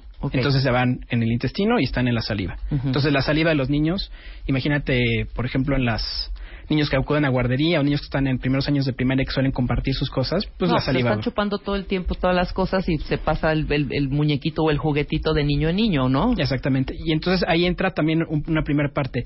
No hay un tratamiento específico, pero sí lo podemos prevenir. Sabemos que los niños es muy complicado de limitarlos en ese aspecto porque es pa- es, ah, incluso nosotros mismos les, les, eh, hablamos sobre que se favorezca la que exploran el mundo, ¿no? La estimulación temprana, etcétera. Pero en cierto punto sí es importante em, tratar de contenerlos. Cuando ya sabemos que un niño puede tener estos síntomas, pues sí, aislarlo un poco de los otros porque es muy contagiosa por medio de la saliva. Y otro punto importante es que esta, esta enfermedad se manifiesta en, en esta forma como boca, mano, pie o fiebre aftosa en niños menores de 5 años normalmente. Los adultos también podemos ser, por una parte, portadores de este virus. Es decir, lo tenemos pero no somos sintomáticos. Está dormidito. Exactamente. O se manifiesta personalmente como fiebre o malestar, un malestar muy inespecífico. Ujú. Entonces nosotros somos quienes finalmente en, una- en algún momento se lo podemos pasar a, lo- a los hijos. Y más importante, mientras más pequeños son, son más vulnerables. En el- cuando hablamos de complicaciones, los niños, mientras más pequeños, su sistema inmune está aún ma- menos desarrollado. Claro. Entonces, donde se ha visto que sí puede haber complicaciones potenciales que pueden ser pues, más delicadas en, los neonatos. Y en los neonatos, ahí nos- no entramos en este tema de la saliva, sino cuando los adultos se los llevamos. Entonces es importante cuando alguien sospeche que tiene o los niños o niños pequeños o los hermanitos o los primos o las visitas al recién nacido, ese tipo de cuestiones, sí tener mucho cuidado porque No lo toquen. que se, Sí, claro. que se, que se laven las manos o se pongan gel o el- lo- mucho de lo que de lo que hemos hablado ya desde el 2009 cuando tuvimos el problema enorme de la influenza. Lavado de manos, este, no ponerte la mano para, para, para toser o para estornudar, sino utilizar el codo, todas estas medidas que ya ha habido muchas campañas de esto, pero reforzarlo particularmente en los niños pequeños. Cuando, si uno sospecha. Ok. Eh, ¿La fiebre es antes o después del salpullido las ronchitas o se da simultáneamente en el bebé o Casi, en el niño? casi siempre simultáneamente. A veces no hay fiebre o hay fiebre muy muy leve en, en los niños. Este. ¿De qué, grados? Eh, es, eh, depende de dónde se mida, porque eso también es un tema. De, pero, digamos, en, lo- en los termómetros comunes de la axila o de frente, m- fiebres de que tiene algún tipo de síntoma, que se siente calientito, pero los niños en general no se ven tan mal. Fiebre 38 tal vez, medida en la frente o medida en la axila, que no es una fiebre de 39 o de 39 y medio, de 40, por ejemplo, que sí se notan calientitos, se ve que están un poco decaídos, pero no los, no diríamos coloquialmente, no los tumba, ¿no? No los Claro. deja, no los deja acostados. Exactamente. Pero bueno, estamos hablando de eh, más allá de 37 grados. ¿no? Exactamente, sí. ¿Febrícula es 7, 37.3 o qué es 37 y medio? Febrícula es un término muy... Muy vago. Muy vago, es como decir ahorita, ¿no? Sí, claro. Porque decir febrícula es tiene o no tiene. Entonces, la fiebre en realidad es un síndrome. Y no solamente la temperatura, que puede variar. Por ejemplo, no es la misma medida en el oído que en la frente. En, la- en el oído va a ser más alta. Ah, mira, eso es importante saber. ¿Dónde tiene uno que medir la temperatura a un niño? ¿Y hasta qué edad? El mejor sitio en bebés es la temperatura eh, rectal. Rectal, Exacto. en bebés. En bebés, que eso, eso es hasta los seis meses más o menos, al año, digamos. A partir del año, lo el sitio ideal es debajo de la lengua o en los oídos. Que hay muchos termómetros de, que ya son digitales. Sí, la que el digital que te mide en dos segundos. en dos ya. segundos, exactamente. Los que son útiles pero son menos específicos, digamos, o no nos dan información de tan buena calidad, son los de la frente y de la axila. Ok. Porque em, no reflejan, lo que nos interesa es saber la temperatura del centro del cuerpo, lo que está más cercano al corazón, a los órganos vitales. De Entonces, eh, la frente o la axila no nos refleja exactamente qué es lo que está pasando. Le- en, en oído o debajo de la lengua, la temperatura que vamos a encontrar es, puede ser entre un grado, en un niño normal, digamos, sin fiebre, va a ser entre medio y un grado por arriba de, que si- de la que encontraríamos si tomamos en la axila o en la frente. Ten- Teniendo esto en cuenta, nos da mejor información oído, por ejemplo. Ok, a ver, dime la temperatura normal de un recién nacido. ¿Dónde se nacido? 37, 37,5. O En sea, rectal. Rectal, 37, 37.5 es normal. Es normal. Nada de, tiene 37.5, tiene febrícula, igual va a tener una infección. No. Sí, exactamente. Ok. Aquí también es un, un punto importante que, que también cuando hablamos de, de prevención, de cuidado de la salud y todo esto, em, mucha gente lo menciona. Todos los que nos dedicamos a, a la salud sabemos, especialmente con niños, el tema de algo que se llama fibrefobia. Todo esto que es el... sentir que, que un niño tiene fiebre o que estamos empezando a notar que está calientito, detectar 38 en un, en un termómetro de axila, por ejemplo, que ya sería fiebre, la alarma mucho. Hay muchas, mucha, muchos Sí, mitos claro. incluso alrededor de la fiebre, entonces, pues es también importante. Hay un, para, para los cuentavientes, eh, hay un, algo que se llama el decálogo de la fiebre, que está publicado desde hace como cinco años por la Asociación Española de Pediatría. El decálogo, decálogo de la fiebre. Decálogo Muy de la fiebre, que es algo que es- está abierto en, en redes, es, mu- es, es para padres, Búscalo, Lili, pon la liga. Ok. es muy útil, eh, son los 10 puntos más importantes eh, para que los papás sepan qué hacer en caso de fiebre y muchos mitos, que si convulsionan, que si se quedan sordos, que hay que atenderla de, de inmediato. Y por ejemplo, aplicado particularmente en este, en este tema, en muchos casos, eh, Coxsackie normal, no Coxsackie eh, el que causa boca, mano, pie. Es muy común que cause fiebre sin, sin más eh, durante el como mencionábamos dos tres días. Pero muchas enfermedades primero viene la fiebre, en algunos casos mismos de la, de la fiebre aftosa, no es lo más común, pero llega a suceder.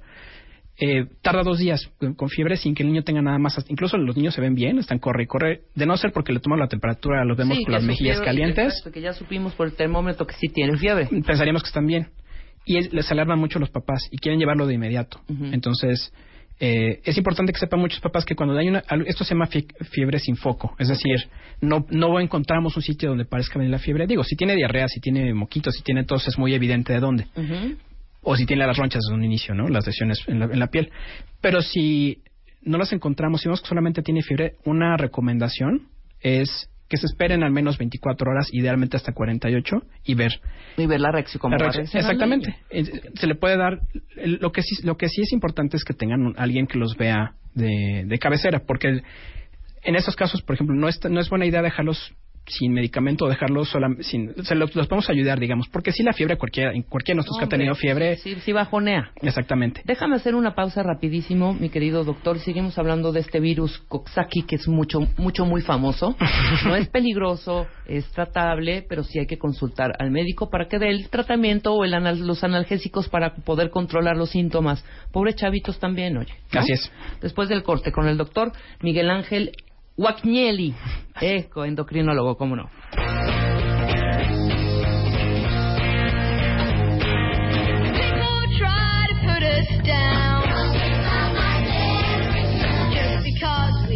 Perdón, cuenta bien, por las 11 de la mañana con 35 minutos y estamos hablando con el doctor Miguel Ángel Guagnelli.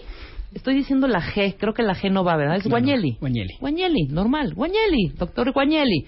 Es médico especialista y es endocrinólogo pediátrico, ¿estamos de acuerdo? Así es. Y estamos hablando del virus de Coxsackie. Muchísimas mamás, cuentavientes, con casos de sus bebés y de sus chavitos que tuvieron Coxsackie. Es más, hasta tenemos el testimonio de una familia entera que se contagió. ¿Puede ser posible? Adultos y niños revueltos con Coxsackie. Sí, no, es poco habitual. Lo habitual, como mencionaba antes, es que los adultos no la presenten. Solamente da- datos como más inespecíficos, fiebre, catarro, etcétera. Pero puede ser. Sobre todo depende mucho de, de la. En ocasiones puede ser del tipo de virus, porque aunque hay uno más común que causa todo el, todo el cuadro completo, hay hermanos que pueden causar, que pueden em, actuar de forma diferente. Ok. Entonces, por ejemplo, este, no es común que dé comezón, pero podría ser en algún caso que, que haya, que haya comezón. Que les pique. Oh, exactamente, aunque no es lo habitual. No es habitual que los adultos presenten las, las lesiones en la piel, pero puede, puede suceder. Lo más común es que sean en niños y que sean los niños, los más bien los adultos, los que lo transmiten a los niños, o de niño a niño. Sí, somos portadores. Exactamente. Ok. Sí. Eh, ¿Hay vacuna para esto, doctor? ¿Para este virus? Dice una cuenta No, no hay vacuna. Nel, no hay. No, ni, ni tampoco tratamiento viral específico. A veces llegamos a utilizar algunos antivirales que son como genéricos, digamos, que actúan contra muchos virus. Eh, no se ha visto que cambien mucho el curso de la enfermedad. Lo que sí puede, eh, em, en quienes puede ayudarles, son aquellos en los que tengan el sistema inmune comprometido. Quienes toman muchos derivados de cortisona por alguna enfermedad, desde la piel, desde una dermatitis atópica hasta alguna enfermedad inflamatoria, Ajá. o los, o los niños más pequeños. En ellos, en, en algunas ocasiones se llega a recomendar algún antiviral, no tanto para cambiar el curso de la enfermedad, sino para prevenir complicaciones. Claro. ¿Como los rapivires y esas cosas? ¿O no es de esa familia de No, son de, son, de, son de otros otra, otra familia. Así es. Ok, esa es una de las preguntas. Entonces, no hay vacuna. Eh, aquí dice, ¿puede tomar la temperatura rectal? Eh, no, no, no, no, no. Es que aquí decía una cuenta bien, de una vez ya que estás aquí, doctor, que eh, al tomar la temperatura rectal, ¿cómo sabemos si no lastimamos a nuestro bebé? Eh, intimida un poco, yo sé. Y quien, hacerlo por primera vez, incluso hasta poner un supositorio puede ser eh, complicado. Pero eh, es, no, es tan, no es tan complicado como parece. Simplemente es poner al bebé en, en- levantando un poquito las piernas para que se vea bien su, su ano. Y se recomienda que se haga ya con, con termómetros digitales. Los de mercurio están tratando de salir ya del mercado porque hay riesgos. Ya en, cada- en, en mucho- en muchos países ya no se recomienda por el tema de la intoxicación por mercurio, porque el mercurio es tóxico, etcétera.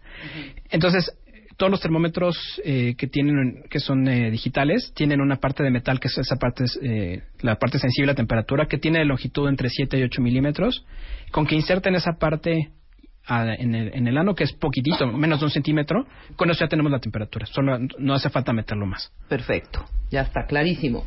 ¿Alguna dieta especial para reforzar defensas durante el brote del virus, doctor? durante el brote de virus no pero Antes. Es- exactamente. Es pre- así como hablábamos de la prevención en cuanto al lavado de manos, etcétera. Los niños que tienen algún tipo de, de desnutrición, y no me refiero solamente a, a bajo peso, por ejemplo, sino niños que tienen deficiencia de vitaminas como A y D, o de minerales como mine- eh, magnesio y zinc, por ejemplo, que de los cuales depende mucho el sistema inmune y su integridad, sobre todo la del intestino, pues es importante que se mantengan bien nutridos y, y con una variedad de dieta adecuada, o en, en algunos casos por eh, cuestiones propias de los niños, o suplementarlos, por ejemplo, con zinc. Claro. Ok, eh, aquí había otra cuenta que decía, entre chavitos de la misma edad, me imagino que han de ser sus hijos, ¿cómo evitamos el contagio? Pues yo digo que mejor se contagien de una vez los dos, ¡pum! Y ya, ¿no? es un tema muy controversial. Antes había unas fiestas de varicela, hace muchos años. Sí, claro. que llegaban uno y Yo me acuerdo que mi mamá dijo que les dé a las dos de una vez, pónganse a jugar. Primero me dio a mí y al, di- al otro día cayó mi hermanita, ¿me entiendes? Ya no es muy recomendado esto porque al final mientras más casos tienes también la cuestión de las complicaciones es un tema estadístico. Ajá. Mientras más casos tienes, las posibilidades de que alguno se complique es mayor. Entonces, no es una recomendación extenderla intencionalmente, pero sé que también es complicado que entre hermanos, sea, como entre compañeros de, de- de- del kinder, ¿no? Se, se lo, se lo contagien. Pero tomar ciertas medidas generales, las mismas, lavado de manos, separarlos un poquito, tratar de que no compartan, por ejemplo, eh, cubiertos, este, pañuelos, etcétera, son, son, son buenas ideas, digamos. Bueno, hay muchísimas preguntas. Una más. Eh, eh, eh, mi hijo tiene seis años, doctor, pero tenía periodos donde se le subía la temperatura a 39.7, de la nada. Y nunca encontraron la causa. Le hicieron estudios de laboratorio y no aparecía nada de eso. De los tres a los cinco más o menos tenía estos brotes de temperatura alta. ¿Habrá sido el co- Coxsackie? Si son repetitivos es poco probable. A lo mejor alguna de ellas sí fue, pero em, hay muchas otras causas por las cual- cuales pudo haber pudo haber tenido fiebre, esta fiebre inespecífica o sin foco. Son múltiples. Es, es difícil dar una respuesta así, pero la posibilidad de que haya sido como una reinfección de estos virus es poca. No lo descarto por completo, pero, es- Pero es es, poca. poco probable. Pero me estabas diciendo eh, antes, en el corte, que. Sí puedes, puedes volver a contagiarte, pero no es el mismo virus. sino es Exactamente. algo que mutó, ¿no? Exactamente. O son, son hermanos, digamos. Es una familia de virus. Hay un espectro de variedades de cómo se, se manifiesta, entonces a lo mejor ya tiene el, el niño ya, ya tiene anticuerpos contra uno de los tipos. Sí, claro. Por ejemplo, la A- A16 es la que más comúnmente causa eh, boca, mano, pie, pero algunos de sus hermanos que son, son virus diferentes, eh, aunque son de la misma familia, puede causar eh, un cuadro semejante. Y ante ese no tenemos anticuerpos, entonces sí puede haber alguna, algún, eh, alguna repetición, pero también son poco comunes. Mira, aquí una cuenta bien te dice, tengo 31 años y estoy embarazada. Me dio hace, hace año y medio solo las lesiones en manos. ¿Qué onda con las mujeres embarazadas? ¿Tienen algún riesgo? No, no se, ha- no se ha comprobado. Sí, sí existe algo que se llama transmisión vertical. O sea, sí se ha llegado a hacer en estudios que si, si la mamá lo, eh, contrae el virus, sí se lo llega a pasar a los, al bebé, pero no se ha visto que tenga consecuencias. Muchas otras infecciones les llega a pasar lo mismo, pero mm, a diferencia de otras que sí se sabe, toxoplasma, citomegalovirus, que son una serie de infecciones que se sabe que si la mamá la contrae durante el embarazo, el bebé puede tener consecuencias. Esta no. Pero si la tuvo hace año y medio, ya tiene anticuerpos. Eso, por lo menos, eso ya va y ya no, no le va a pasar nada al, al, al bebé. es poco probable. Y esto de pasárselo al bebé, ¿qué quiere decir, doctor? O sea, el bebé nace y ya trae, evidentemente, el virus ahí y es muy probable que en poco tiempo le, le brote. Puede ser o no. Lo que significa es que la- finalmente el virus, aunque está principalmente en el, en el tracto digestivo, a una pequeña cantidad puede pasar a la sangre y si está, si hay un bebé, pues por esa misma sangre se puede pasar a través de la placenta hacia el bebé. Pero lo que se puede detectar que hay virus, pero pocas veces da manifestaciones. Claro. Oye, te voy a hacer una pregunta, no sé si sea bastante estúpida. Supongamos, ahorita me acabas de decir, por el torrente sanguíneo y a la placenta, etcétera, etcétera, ¿puedes infectar a tu bebé en el vientre? En algunas cosas sí. Por ejemplo, Por ejemplo, que, que, que, que de pronto, voy a decir un caso. X, de pronto el niño tenga hepatitis, pero todavía está dentro de ti. Sí. Hepatitis eh, puede, puede ser algunos tipos de hepatitis. Las más comunes y las que conocemos mejor porque tienen consecuencia son las que mencionaba. Toxoplasma, que es un parásito que en, en adultos normalmente no causa ningún síntoma o Ajá. fiebre, pero cuando una mamá embarazada lo, lo contrae, pasa a la placenta y puede causar daño en el cerebro. Otro, otro virus que se llama Ok. eh, citomegalovirus también. Claro. La propia sífilis puede causar daño en los bebés. Habían unas ronchitas también que decían aguas, ah, la varicela, ¿no? ¿No La varicela también puede haber, pero ahí, ahí lo que puede haber varicela neonatal, Ajá. pero esa no tiene consecuencias graves. Normalmente no, no es, no es frecuente. ¿Y pero por qué es tanto el, el mito de que agua, si tienes varicela, no vayas a estar a una persona embarazada? ¿Por qué? ¿Por qué qué? Eh, la, la, la varicela, cuando la, cuando la contraemos generalmente de niños, se queda latente en el cuerpo. Sí. Entonces, eh, ahorita hablábamos antes de corte del, del zóster y todo esto. Cuando los bebés nacen con el virus ya, digamos, dentro de su cuerpo, es más probable que se presente tal vez ya no como varicela, pero sí como zóster más adelante. Ok, que es más complicada, Exactamente. que es más larga, que necesita, claro. Exactamente. Ok, ese es, eh, es principalmente por eso es el, es, es el riesgo. Así es. Ok, entonces eh, nuestra cuenta no tiene ningún problema. No. Fue hace un año y medio, ya hiciste escudo, Anticuerpos, anticuerpo, exactam- ¿no? exactamente. Entonces ya no hay no hay ningún ningún problema con, con tu baby que está embarazada. ¿Qué otra preguntas hay? Hay miles, doctor. Tendrás toda la tarde para poder... eh, ¿Tienes Twitter? Sí, es... Tu eh, Twitter es arroba endo... Ah, no, no, No. no, perdón. M-A Guagnelli con doble L. Wagnelli, las dos Gs, Ma Wagnelli, doble L, para que lo arroben en todas estas preguntas que nos están haciendo, para que el resto de la tarde, en los momentos en que no tenga consulta, conteste todas las dudas que tienen ustedes, cuenta bien. Ahí mismo en Twitter eh, está, mi pa- está la página de, de Doctoralia. Doctoralia es un sistema para que tiene muchas ventajas. Entre ellas, el que tiene es que puedes hacer preguntas directamente a los médicos. Ajá. Yo estoy ahí, yo contesto preguntas con cierta frecuencia. Qué Entonces, maravilla. ¿Lo repetimos nuevamente? Sí, es, es Doctoralia, doctoralia.com.mx. Mi página particular está en mi cuenta de Twitter, está ahí la- el, el link a mi, a mi página de Doctoralia. Ajá. Entonces, ahí lo que tienes es que puede- tienes acceso a, eh, a especialistas. Muchos estamos ahí, muchos contestamos preguntas activamente. Puedes hacer preguntas como generales, a, un poco a que alguno de los especialistas te lo conteste, o puedes ser directamente al- a, un médico en particular, a que tú Y quieras. tu cita ahí también, Y puedes hacer, sí, puedes agendar citas también, exactamente. Está increíble. Doctoralia.com es esta red de doctores y es do- el cual formas tú Así es. parte y pueden también ahí contactarlo. Ok, entonces, eh, aquí tengo un dato de que en México, en lo que va del 2017, se ha notificado por parte de las unidades médicas, doctor, y desmiéntemelo si estoy diciendo alguna barra basada. Según Sector Salud de la Ciudad de México, 394 casos de pacientes infectados con el virus de Coxsackie. O sea, en seis meses van 394 casos, correspondientes a 45 brotes de enfermedad boca, manos, pies. Así es, así, ¿No? lo, así lo, lo reporta la Dirección de Vigilancia Epidemiológica de la Secretaría de Salud del Gobierno de la Ciudad de México, Ajá. eh, que son esencialmente los que son reportados por su propio sistema de salud, que son, Exacto. son clínicas y hospitales. Y sí es, es, una, es una frecuencia mayor de la que se ha visto en otros años, pero no significa que eh, no es algo que, como en muchos sitios le han llamado, que sea una, algún tipo de, de alerta o algo de lo que tenemos que preocuparnos. Por ahora no. Ok, por ahora no. Perfecto. Entonces ya dijimos eh, la prevención. Vuélvelo a repetir, doctor, para que la gente esté pendiente de qué hacer Ok. antes de que les dé el, el, el virus, ¿no? Sí. Y antes de tomar, claro, una decisión.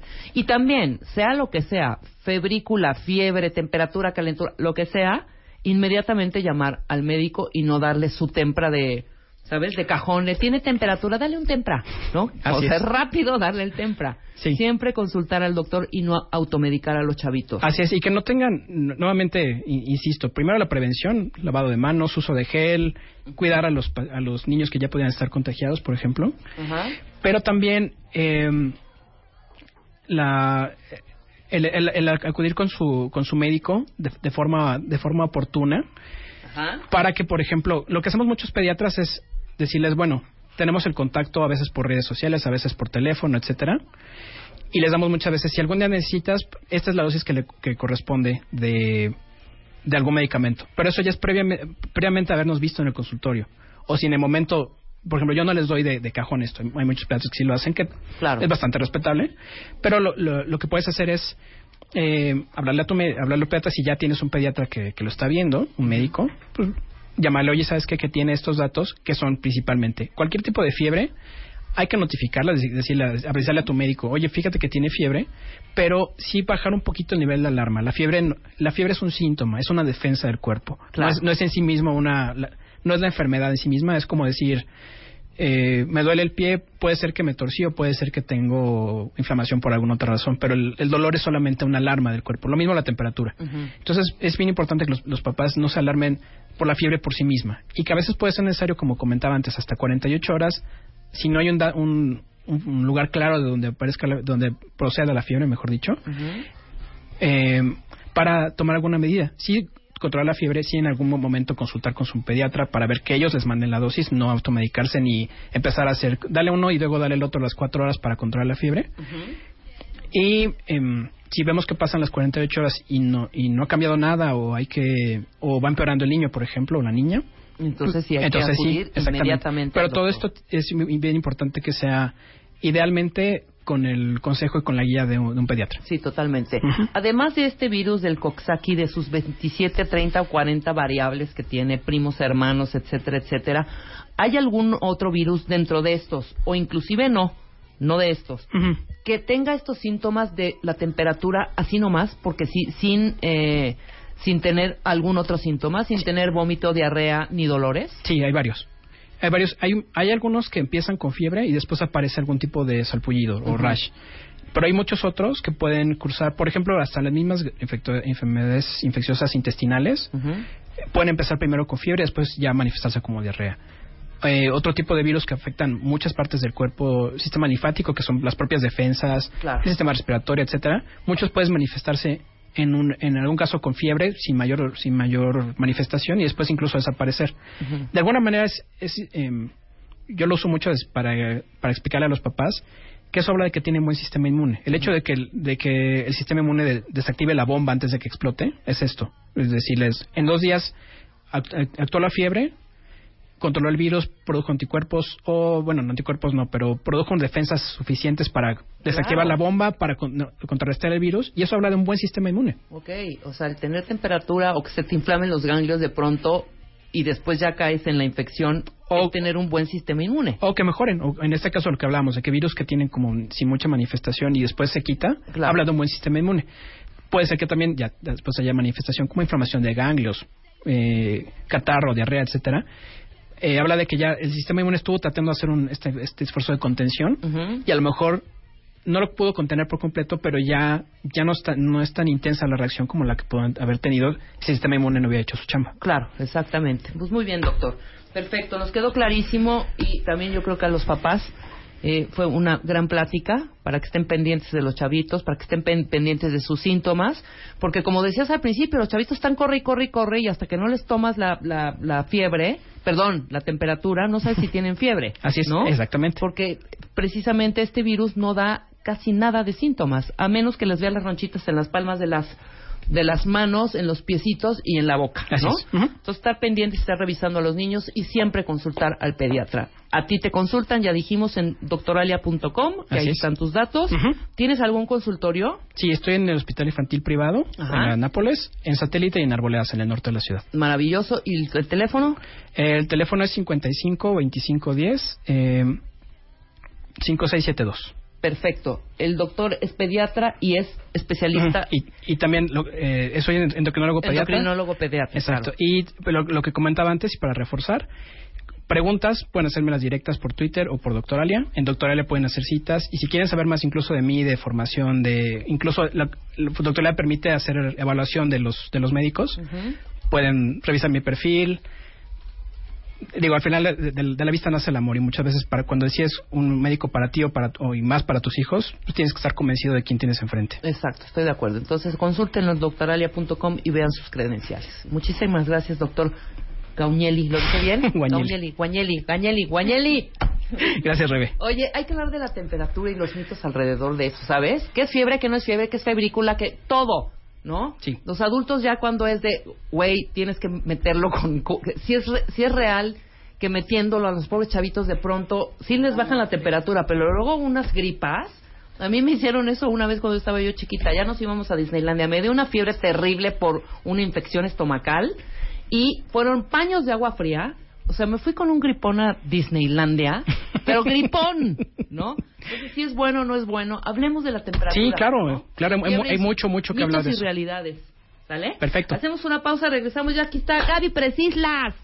Ahorita el tema que traes que es buenísimo. Ah, vamos, vamos al cambio. Exactamente. ¿Miedo al cambio? también ha- haríamos la pregunta, ¿no? Cuentavientes, preguntas si tienen miedo al cambio o no. Ahorita en este momento está Gaby Pérez Islas aquí, cáiganle con sus preguntas. Regresamos después del corte. ¿Te han roto el corazón? ¿Te relacionas con pura gente tóxica? ¿No confías en tu pareja? ¿Sientes que nunca vas a encontrar el amor? La pareja de tus sueños sí existe. Mario Guerra, Ana Mar Orihuela y Aura Medina juntos para ayudarte a encontrarla, construirla y mantenerla. MOA Masterclass, 28 de julio, Ciudad de México. Inscríbete en revistamoa.com. Apúrense, cupo limitado. ¿Te han roto el corazón? ¿Te relacionas con pura gente tóxica? ¿No confías en tu pareja? ¿Sientes que nunca vas a encontrar el amor? La pareja de tus sueños sí existe. Mario Guerra, Ana Mar Orihuela y Aura Medina juntos para ayudarte a encontrarla, construirla y mantenerla. MOA Masterclass, 28 de julio, Ciudad de México. Inscríbete en revistamoa.com. Cupo limitado.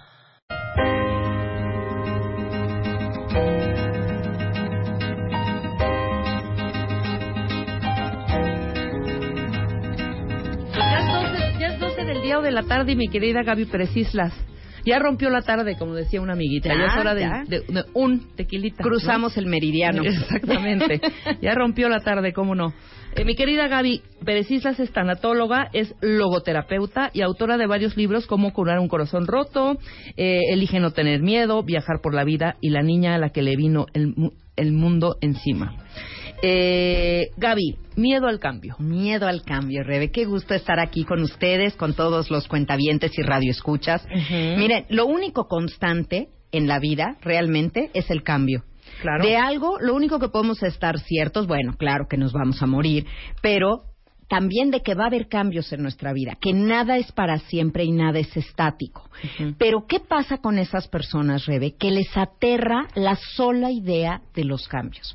Es como los pone tan nerviosos, tan de mal humor, diría nuestra Marta, eh, con solo pensar, no, no, no, el día que me tuviera yo que cambiar de casa, ¿qué tal que me corren y tengo que buscar un nuevo trabajo? No, no, Hombre. no, terminar con el novio y abrirme a las posibilidades de conocer más gente. No, así estoy bien, no le muevan. ¿Qué pasa con esos? ¿Tú, tú cómo eres con el cambio? Rebe, Pues ¿Eres soy como- fácil como, o no? eh, de pronto le, le pienso mucho, ¿eh? Le pienso mucho y me imagino que pensarle demasiado es, pues sí, tener miedo, ¿no? O evadir de pronto, ¿no? Mira, sobrepensar es el problema. Que seas precavida, que no te lances así como el borras a cualquier cambio, que evalúes si vale la pena un cambio o no, es correcto. Claro. Pero sobrepensar las cosas, sobre todo ahí, ahí me estás hablando de cuando tú tienes que tomar una decisión o un cambio. Pero a veces la vida toma esa decisión por ti y los cambios llegan. Sí, claro, por supuesto, y hay que adaptarse y por eso la resiliencia, mi querida Gaby. Exactamente, que muy hablamos, bien empleada la claro, palabra. Pon ese link que habló eh, eh, de este tema nuestra querida Feggy Ostrowski, no sabes qué Sí. maravilloso tema, el de la resiliencia. Es, es un tema que a mí me apasiona porque el ser humano puede desarrollarla, no es algo que naciste con ella o no Claro. naciste con ella y entonces hay que buscar adquirirla y trabajar en esa confianza de nosotros mismos de saber que aunque las cosas cambien afuera, yo tengo lo que se necesita para salir adelante. Claro. Pero mira, te los separé, quiero llevar a, a todos los radioescuchas y cuentavientes así, paso por paso en este tema, porque sí es muy importante que reconozcamos qué tanto nos afectan los cambios. Y no, no me refiero nada más a los malos, ¿eh? también los buenos. O sea, todo eso nos genera estrés. Por eso al final de nuestra plática traigo una escala para que midamos el estrés que cada uno tenemos. Ah, eso está padrísimo. Está padrísimo porque entre más resistencia tenemos al cambio, más estrés le traemos a nuestra vida. Entonces, si quieres, empezamos analizando los cuatro grupos de, de personas a las que más les cuesta el tema del cambio. Va. ¿Va? Perfecto. Y, y un poco por qué sería. Yo creo que el primer grupo de personas resistentes al cambio es aquellas que desde chiquitos han tenido muy pocos cambios. Yo no sé tú, pero yo he tenido muchísimas mudanzas en mi vida, muchísimas. Solo he ido a, real- a radicar, viví en Puebla dos años, pero aquí aún en la Ciudad de México me he cambiado muchas veces de casa. Hay personas que no, que crecieron en esa casa, que vivieron toda su vida en esa casa y para quienes casarse, aunque casarse sea algo bueno o irse a estudiar una maestría afuera, les cuesta terriblemente porque es dejar esa casa que es conocida. Claro. Yo, si los cuento, son cuatro. ¿Cuatro mudanzas? O sea, cuatro mudanzas. Yo nací en Tuxtla Gutiérrez, Chiapas. Qué hermoso. A los tres años me vine a la Ciudad de México. Viví en Augusto Rodán 43, 25 años. Wow. Y luego en Miscuac, échale otros tantos. Y luego ya me cambié a otra. A otra. No han sido colonia. tantos, ¿eh? No han sido Cuatro. tantos. De colegio, dos veces. Ese es otro punto. Hay quien está desde maternal o prematernal, porque ahora hay muchos Sí, grados. hasta la prepa y luego ya nada más la Exacto. universidad. claro. Pero esos los ves el último día de clases con el mariachi y la espuma, llorando a todo lo que da, porque pues, se les va un poco de la vida. Ya no va a estar lo que estaba. Y eso les genera una nostalgia muy, muy especial. En cambio, otras personas, tú dime, hijos de embajadores o que sus papás por su trabajo viajan mucho, pasan un año en un colegio, a lo mejor dos en otro, o ya ni se diga los que se portan mal y han recorrido todas las escuelas, ¿no? Claro. esos están más habituados al cambio. Entonces, entre menos cambios hayas tenido de niño, más difícil probablemente te sea el cambio. Claro. Ese es un grupo. Otro grupo son los adultos que tuvieron muchísima inestabilidad cuando eran niños. Inestabilidad en todo, te- en todo sentido. Inestabilidad económica, inestabilidad afectiva, inestabilidad en la vivienda, en los amigos, en el barrio. Y entonces de grande, como que ellos se propusieron que su vida iba a ser predecible, estable y que nada se me salga de control porque entonces me siento perdido. Vuelvo a sentirme como ese niño que no tenía estructura. Entonces buscan que su vida de adulto sea, a ver, ch, ch, no me hagas solas, no le muevas, no le cambies, así vamos a llevárnosla bien. Eh, ese sería como el segundo grupo. El tercero es aquellas personas que tuvieron un gran cambio en su vida. Es decir, la muerte de una persona, una enfermedad, esto que es lo dado no pedido en la vida. Y que entonces, después de ese gran cambio, ya, dicen, ya párale, ya a mí no, a mí ya me tocó, por favor que ya no le pase nada a nadie. De estos tengo muchísimos en terapia. Rebe, porque son las personas que llegan y te dicen, ¿sabes qué? Yo no duermo de pensar que algún día mis papás se mueran. Es que yo nada más de pensar eso vivo en la angustia y no puedo. Es que a mi marido a lo mejor lo cambian de lugar de trabajo y nos vamos a ir a provincia y estoy angustiada. Todavía ni siquiera es seguro y están viendo todo lo que puede salir mal y no todo lo que puede salir bien. Claro, claro. Y como comentabas hace no mucho en uno de los programas, que uno piensa todas estas cosas que cree que a uno solito le va a pasar, ¿no? Se van a morir mis papás, se van a morir los papás de mis amigos, de mi, o sea, de, de todo mundo. Claro, no Me lo voy a morir yo, pues todo mundo.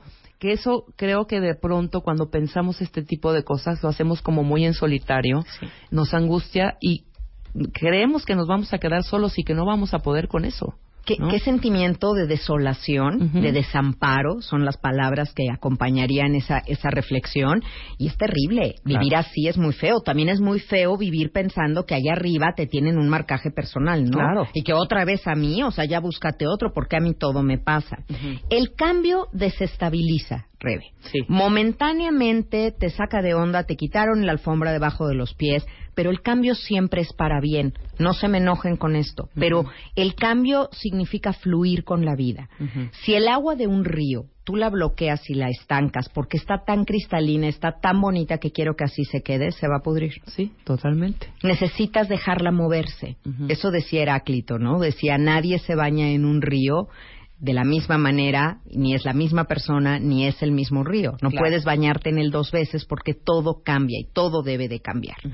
Y el cuarto grupo al que me refería, de, de los que le tienen demasiado miedo al cambio, son los conformistas. Este grupo no me simpatiza, porque es la gente que prefiere quedarse con más vale malo por conocido que bueno por conocer. Se quedan en relaciones mediocres, se quedan en amistades mediocres, se quedan en trabajos que no los satisfacen, eh, tienen cara de empleado por la vida. Esto, esto de cara de empleado es una frase de Mario Benedetti que le decía en la tregua, había una expresión que decía, vos haces el amor con cara de empleado. Claro. ¿no? Es como, no estás aquí en cuerpo y alma. ¿Por qué? ¿Por qué nos conformamos, nos quedamos? ¿No nos sentimos capaces y merecedores de tener más? Y entonces, pues simplemente me quedo con lo que la vida me dio. No vaya a ser que no consiga. No vaya a ser que luego no haya. Es que acuérdate que está muy difícil la situación. Miedo y falta de confianza en uno mismo. Espero que nuestros cuentavientes que están escuchando no pertenezcan a ninguno A mí de me encantaría que sí se abrieran, abrieran su corazoncito y nos compartieran en qué grupo ustedes caen. Los decimos rápidamente. El primero, los que no se han enfrentado a cambios en su vida. ¿no? Siempre la misma escuela, el mismo vecindario, no hay mudanzas, mismos amigos, la rutina. El segundo, los que tuvieron mucha inestabilidad de niños, económica, familiar, social, y por eso eh, de grandes buscan esta rutina, ¿no? El tercero que acabas de comentar, que es los que tuvieron grandes cambios, ¿no? Pérdidas importantes, eh, y que el más mínimo cambio puede eh, significar que el mundo se les viene encima. Y este último, el cuarto, es de los conformistas, en de que prefiero malo por, prefiero malo por conocido que bueno por conocer, ¿no? Aquí me quedo. Sí. Que nos digan los entonces díganos, cuentavientes díganos en cuál caen. ¿Con cuál se identifican? Porque el chiste de todo trabajo de desarrollo humano, primero es ubicarme y reconocer. eh, y después puedo establecer los cambios que necesito en mi persona. Fíjate la palabra que acabo de usar. Si tengo miedo al cambio exterior, también tengo miedo al cambio interior. Ajá. ¿Qué pasaría si soy feliz? ¿Qué pasaría si bajo de peso? ¿Qué pasaría si dejo de quejarme de algo y, y me opero, por ejemplo, a alguien de la nariz o no sé, de lo que se queje que no le gusta? No lo hacen tampoco. Se quedan en esa zona de confort porque les da miedo cambiar, pero no están felices. Y el cambio interior, no solo físico, sino de manera de ser, es posible y es necesario. Claro. ¿Quiénes se adaptan? Ahora vamos con otros cuatro, pero ¿quiénes serían los cuatro grupos que siempre se adaptan mejor al cambio? El primero es los que lo han vivido con naturalidad desde pequeños. Ya vieron que pueden cambiarse de casa y que la familia no se desmorona, que un cambio significa tener amigos nuevos, abrazar nuevas experiencias y que pueden adaptarse, que tienen lo que se necesita para adaptarse. Es mucho menos intimidante para un chavo haberse cambiado en la primaria que cambiarte en la secundaria, Claro. cuando ya todos los grupitos de amigos están hechos y eso. Ese es el primer grupo. Dos, quien ha vivido fuera de su casa un tiempo, ya sea porque se fue un semestre a estudiar fuera, porque vivió un año fuera o porque por el trabajo de su papá se tuvieron que mudar, pero ya se sabe capaz de salir adelante. Claro. Eso es bien importante y es una experiencia que recomiendo para todos los que puedan hacerlo con sus hijos, incluyendo ahorita en el verano, cursos de verano que impliquen salir de casa, que impliquen dormir fuera. Ay, es que no va a poder, es que como yo lo tengo tan acostumbrado, déjalo, déjalo, va a poder, em, váyanlos acostumbrando y eso los prepara para cambios mayores. Exacto. Después, el tercer grupo es los que conocen la diferencia entre nostalgia y melancolía. Ujú. ¿Tú sabes cuál es esa diferencia? Entre nostalgia y melancolía. La nostalgia no es, de la, no es, no es, no es dolorosa, siento yo. Es dulce, ¿no? Es dulce y aparte es... es eh, Ganas de estar ahí, de volver a sentirlo. no tanto como ganas de estar ahí, o sea, yo lo vivo como ya pasó y qué rico que pasó porque me mantiene en un recuerdo y por lo que pasó estoy ahorita aquí. Eso para mí es la nostalgia. Ok. Y la melancolía sí se me hace, es tristeza. Claro, muy bien, muy ¿No? bien. Lo usamos como sinónimo, Rebe, y es un error. Hay que conocer esa diferencia. Decían bien, a lo mejor tengo cierta añoranza de querer volver a vivir eso, que padre era y volver, querer volver a estar ahí, o simplemente lo capitalizo a mi favor. Pero la nostalgia te puede sacar una sonrisa.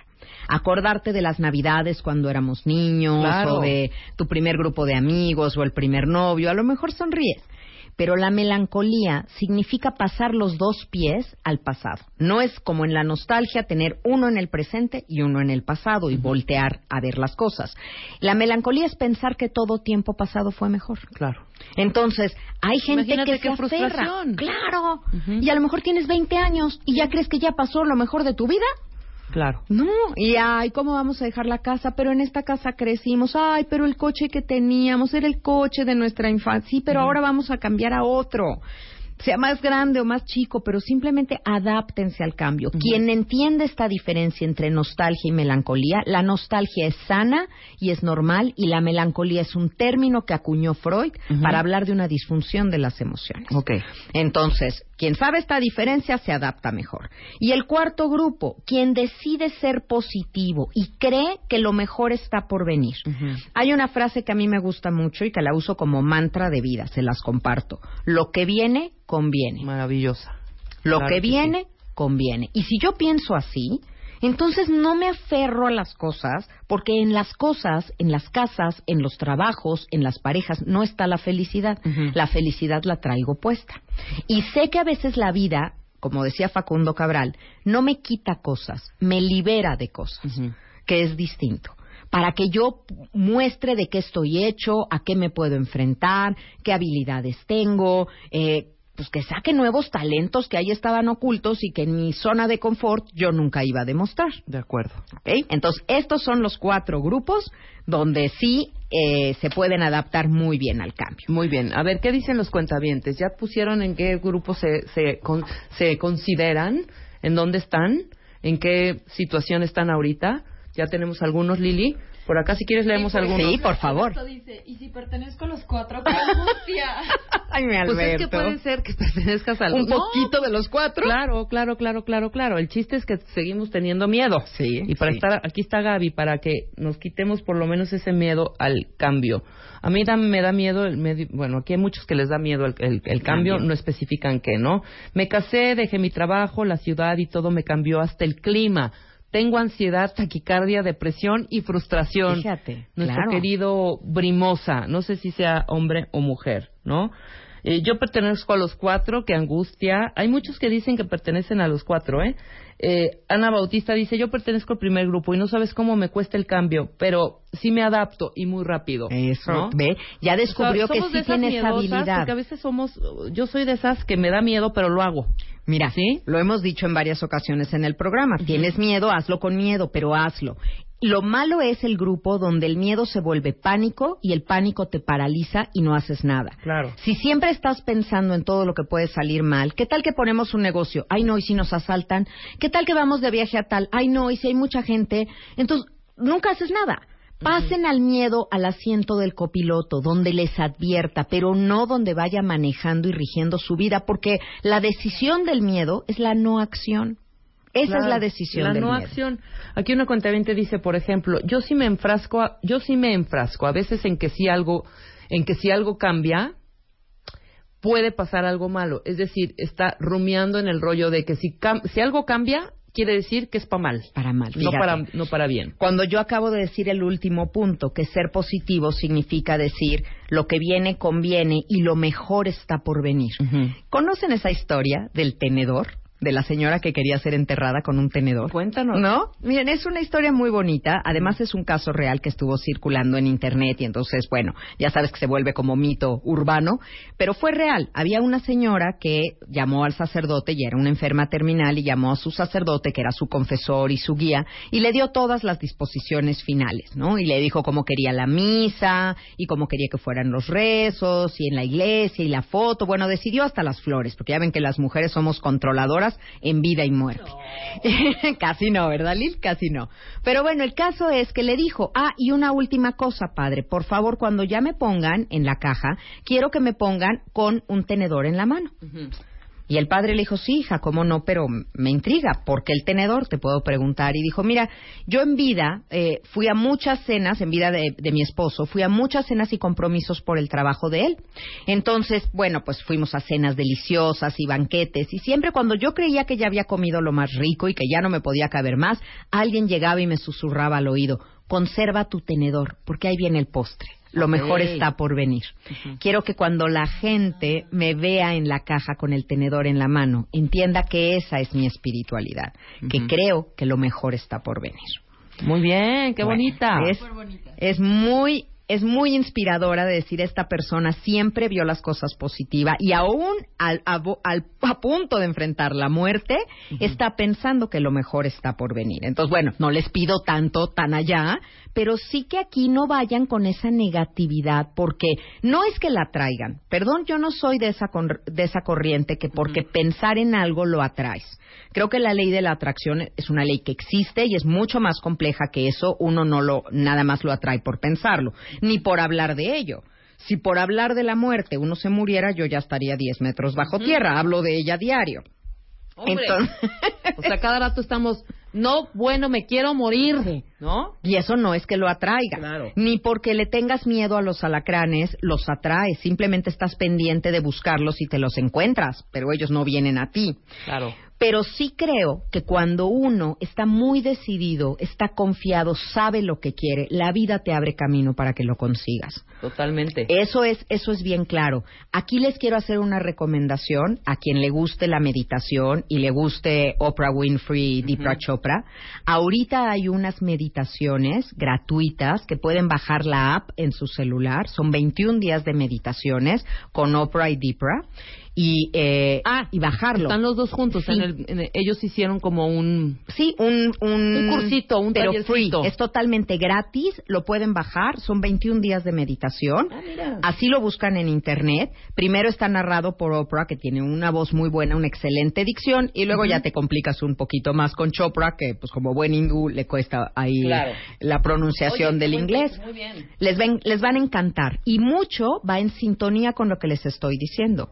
Tú llama a la abundancia, tú sé positivo, tú mantente enfocado a lo que quieres y eso va a llegar a ti. Pero si tú no lo crees, si no lo crees posible y probable para ti, no va a ser, porque no vas a trabajar hacia eso. Estoy de acuerdo, Gaby.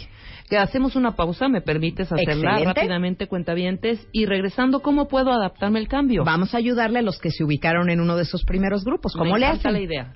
Regresando del corte, Gaby Pérez Islas, y hablando de miedo al cambio, que después de esta gran plática ya no vamos a tener ninguno. Exacto. Ahorita regresamos. Bye.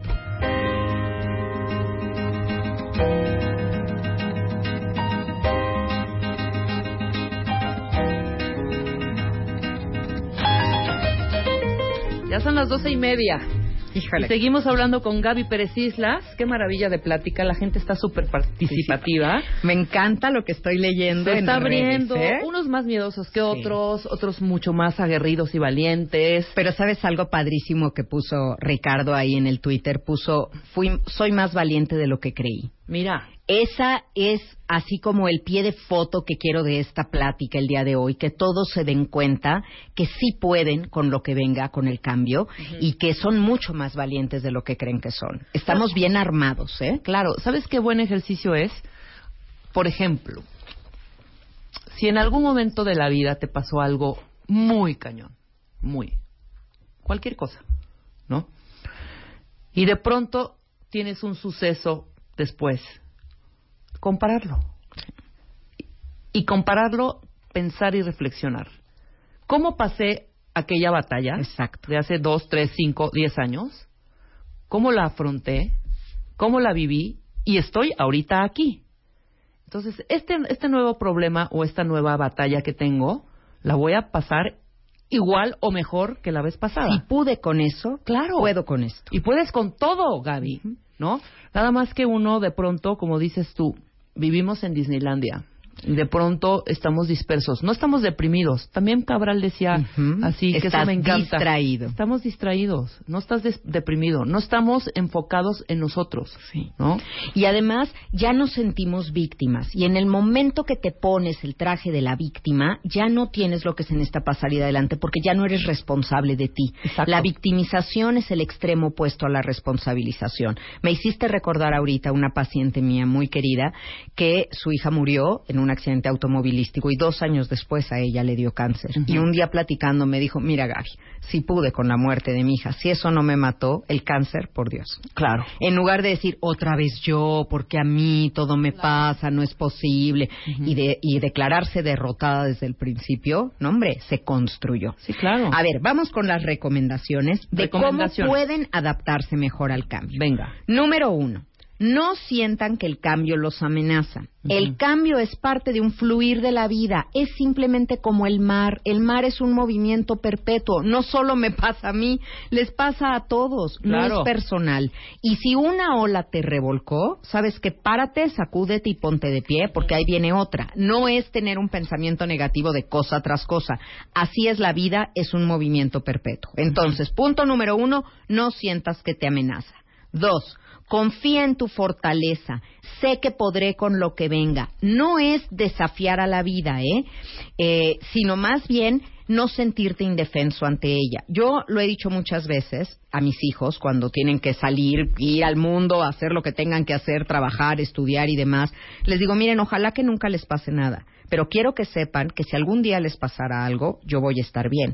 Y sé que esto le para los cabellos a muchas personas de oírme, Gaby, ¿cómo puedes decir eso? No les estoy deseando ningún mal. No estoy desafiando a la vida diciendo, échame lo que quieras, yo puedo con todo. No es esa la actitud. Les estoy dando a mis hijos las herramientas y la tranquilidad de que no vivan pensando, si a ustedes les pasa algo, yo me muero. Es que si tú estás, no, no, yo no puedo. Porque hoy los jóvenes tienen que enfrentarse a muchas cosas como para encima llevar en los hombros a toda la familia, que si algo me pasara, pues me traigo a todos conmigo. Punto número tres. Cree que la felicidad vive en ti y no en las cosas que pasan.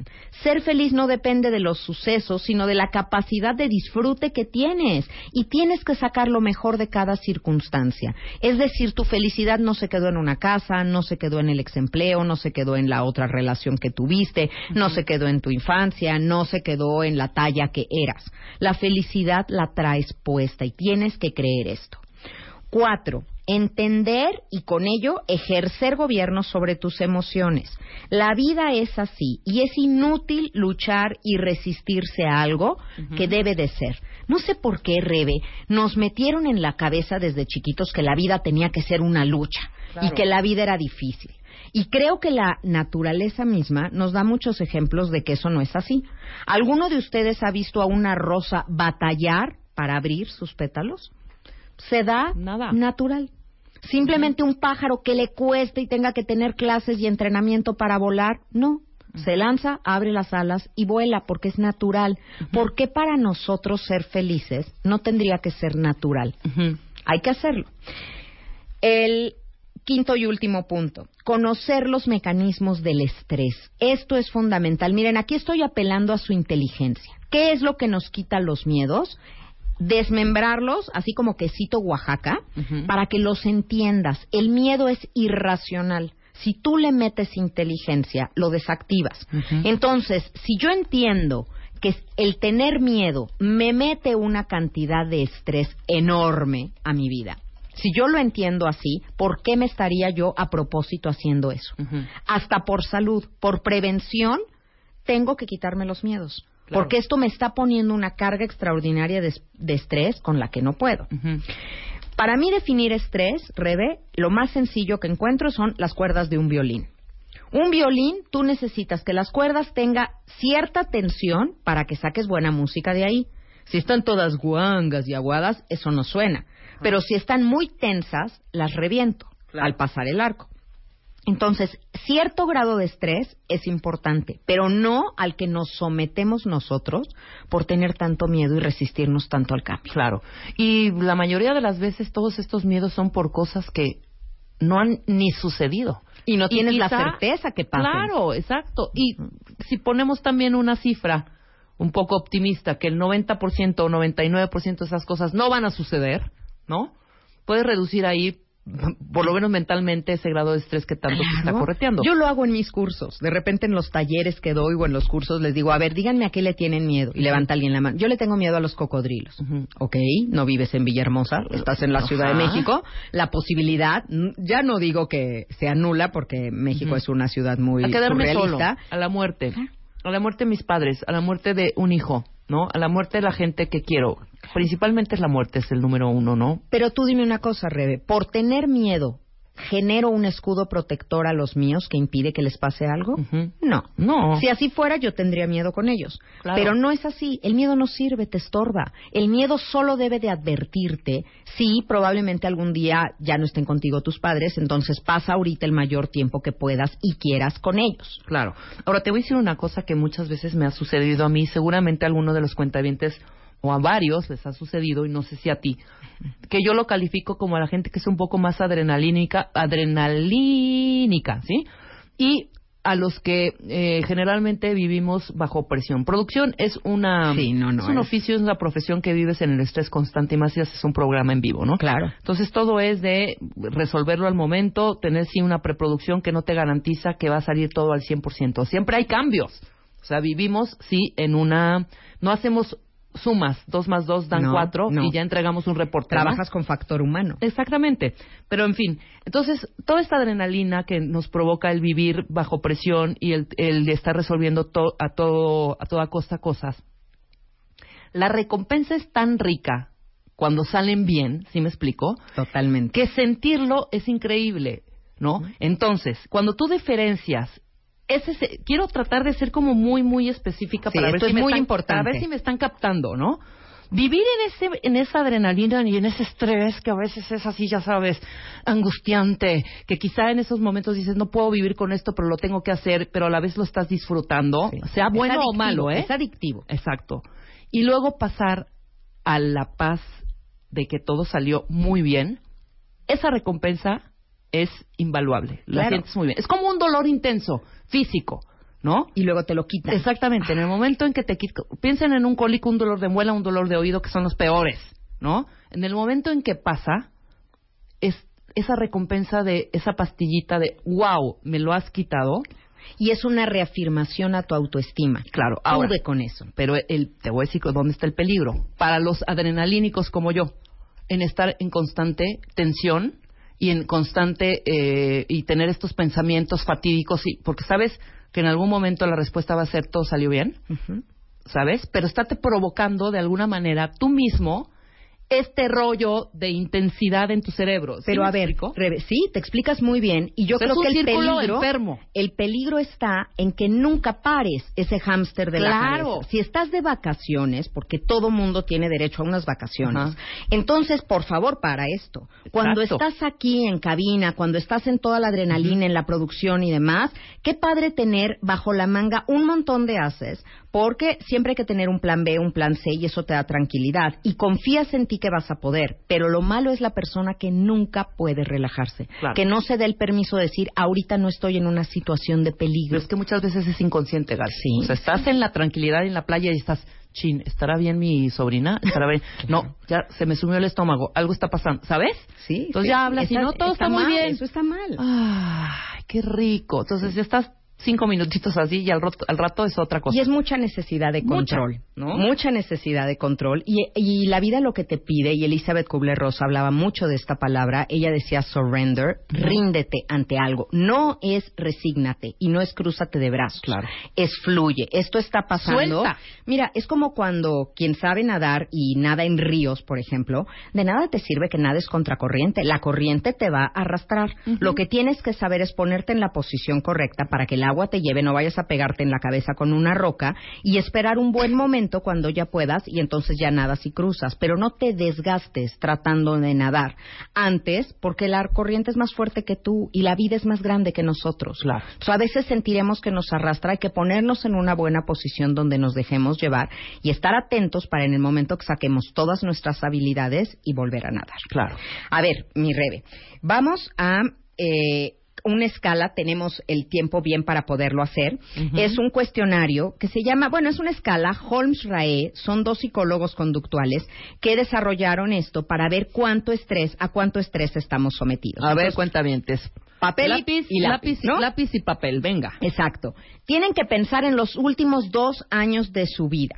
¿Qué les ha pasado en los dos últimos años de su vida? Y le van a sumar un valor que yo les voy a decir. Si esto que yo voy a decir les ha pasado en los últimos dos años, anotan, por favor, la cantidad que les voy a, a mencionar. ¿De acuerdo? Si ha pasado, ¿Listos? la que nos dices, y si no ha pasado, No, no Nada. sumas nada. Na- no se suma. Nada, ponen cero, ¿de acuerdo? En los dos últimos años, venga. Perfecto. Muerte de tu pareja, muerte del cónyuge, es sin duda lo que más estrés nos causa, 100 puntos. Quien le haya pasado esto en los últimos dos años, 100 puntos. Divorcio, 73 puntos. Ujú. No tienen que anotar lo que es, solo anoten los puntos, después ya saben que de Luego todas maneras la suma. todo, todo este cuestionario y toda la escala completa va a estar en la página de Marta de Baile, ahí la pueden consultar excelente, ahí la vamos a tener completita. Venga. Separación marital, aunque luego hayan vuelto, 65 puntos. Ok. Encarcelamiento, aunque haya sido por un torito, En el una torito, noche, en el alcoholímetro. Ok. 63 puntos. Ujú. Muerte de un familiar cercano, 63 puntos. Ujú. Lesiones por accidente o por enfermedad. Sí, Un- una- te guinzaste el pie. sí, aunque sea eso, aunque sea algo pequeño, no tiene que ser grave. Accidente o enfermedad, 53 puntos. Ujú. Matrimonio. Si te casaste, eso te generó mucho estrés. Ujú. 50 puntos. Te despidieron de tu trabajo. 47 puntos. Ujú.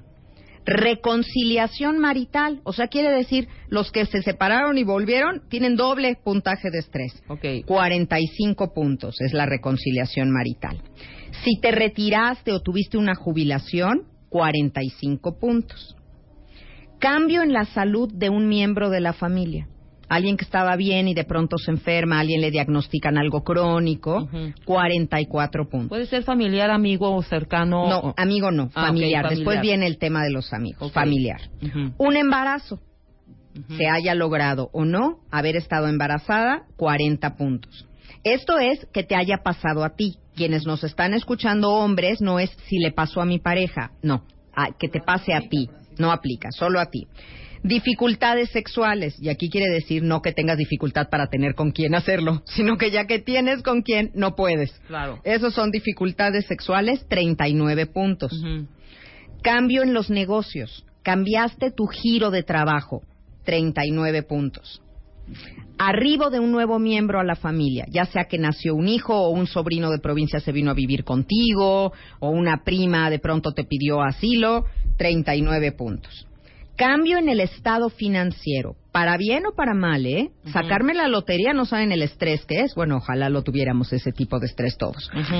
38 puntos por un cambio de estado financiero. Muerte de un amigo cercano.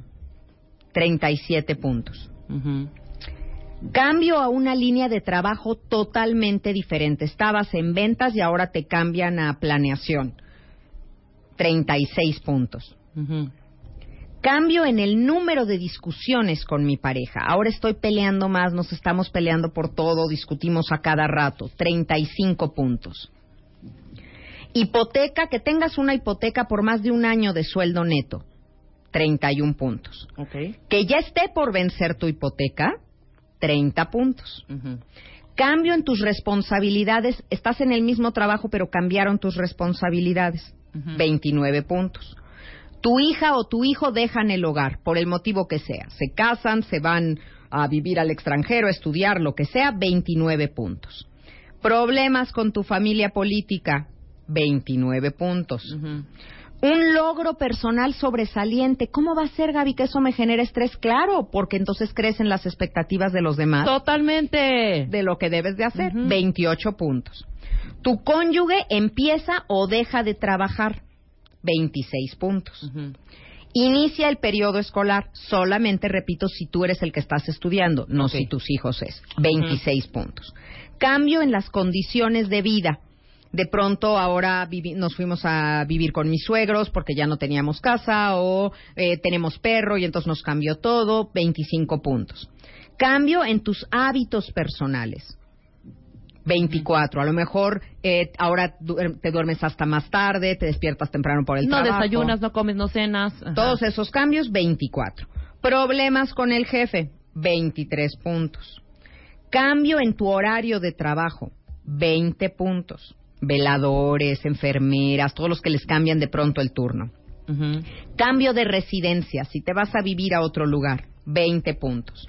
Cambio de escuela, 20 puntos. ¿Se dan cuenta cómo la palabra cambio y el estrés van de la mano? Totalmente. Cambio de hábitos recreativos, Ujú. 19 puntos. Cambio de actividades religiosas. Si yo antes iba a misa todos los domingos y ahora ya no voy, o ahora de pronto por la nueva pareja que tengo estoy todos los sábados en una congregación, 19 puntos. Cambio en mis actividades sociales, 18 puntos. Si saqué una hipoteca o un préstamo por menos de un del sueldo anual neto, aunque sea chiquito, un prestamito, Ujú. 17. Yo aquí metería los pagos a meses sin intereses, ¿eh? 17 ok. puntos. ¿Ok? Cambio en los hábitos de sueño. Últimamente tengo insomnio. Me cambiaron las hormonas y entonces, bueno, ahora me estoy durmiendo todo el día. O quiero dormir todo el día. Exacto, Lil. 16 puntos. Cambio en el número de reuniones familiares. Ahora mi familia le dio por reunirse muchísimo y todos los fines de semana tenemos compromisos y todo. O ya no los veo nunca. Ujú. 15 puntos. Cambio en los hábitos de alimentación aquí, porque aunque tú estés convencidísimo y ahora quieres ser vegano y ahora estás listo para las superfoods, pues claro que te mete un estrés porque tu cuerpo todavía está pidiendo y extrañando lo que antes le dabas. 15 puntos. Las vacaciones. Las vacaciones nos estresan porque gastamos de más, salimos, tenemos que planear cosas. 13 puntos. La Navidad, este apúntenlo todos, a todos nos pasa la Navidad.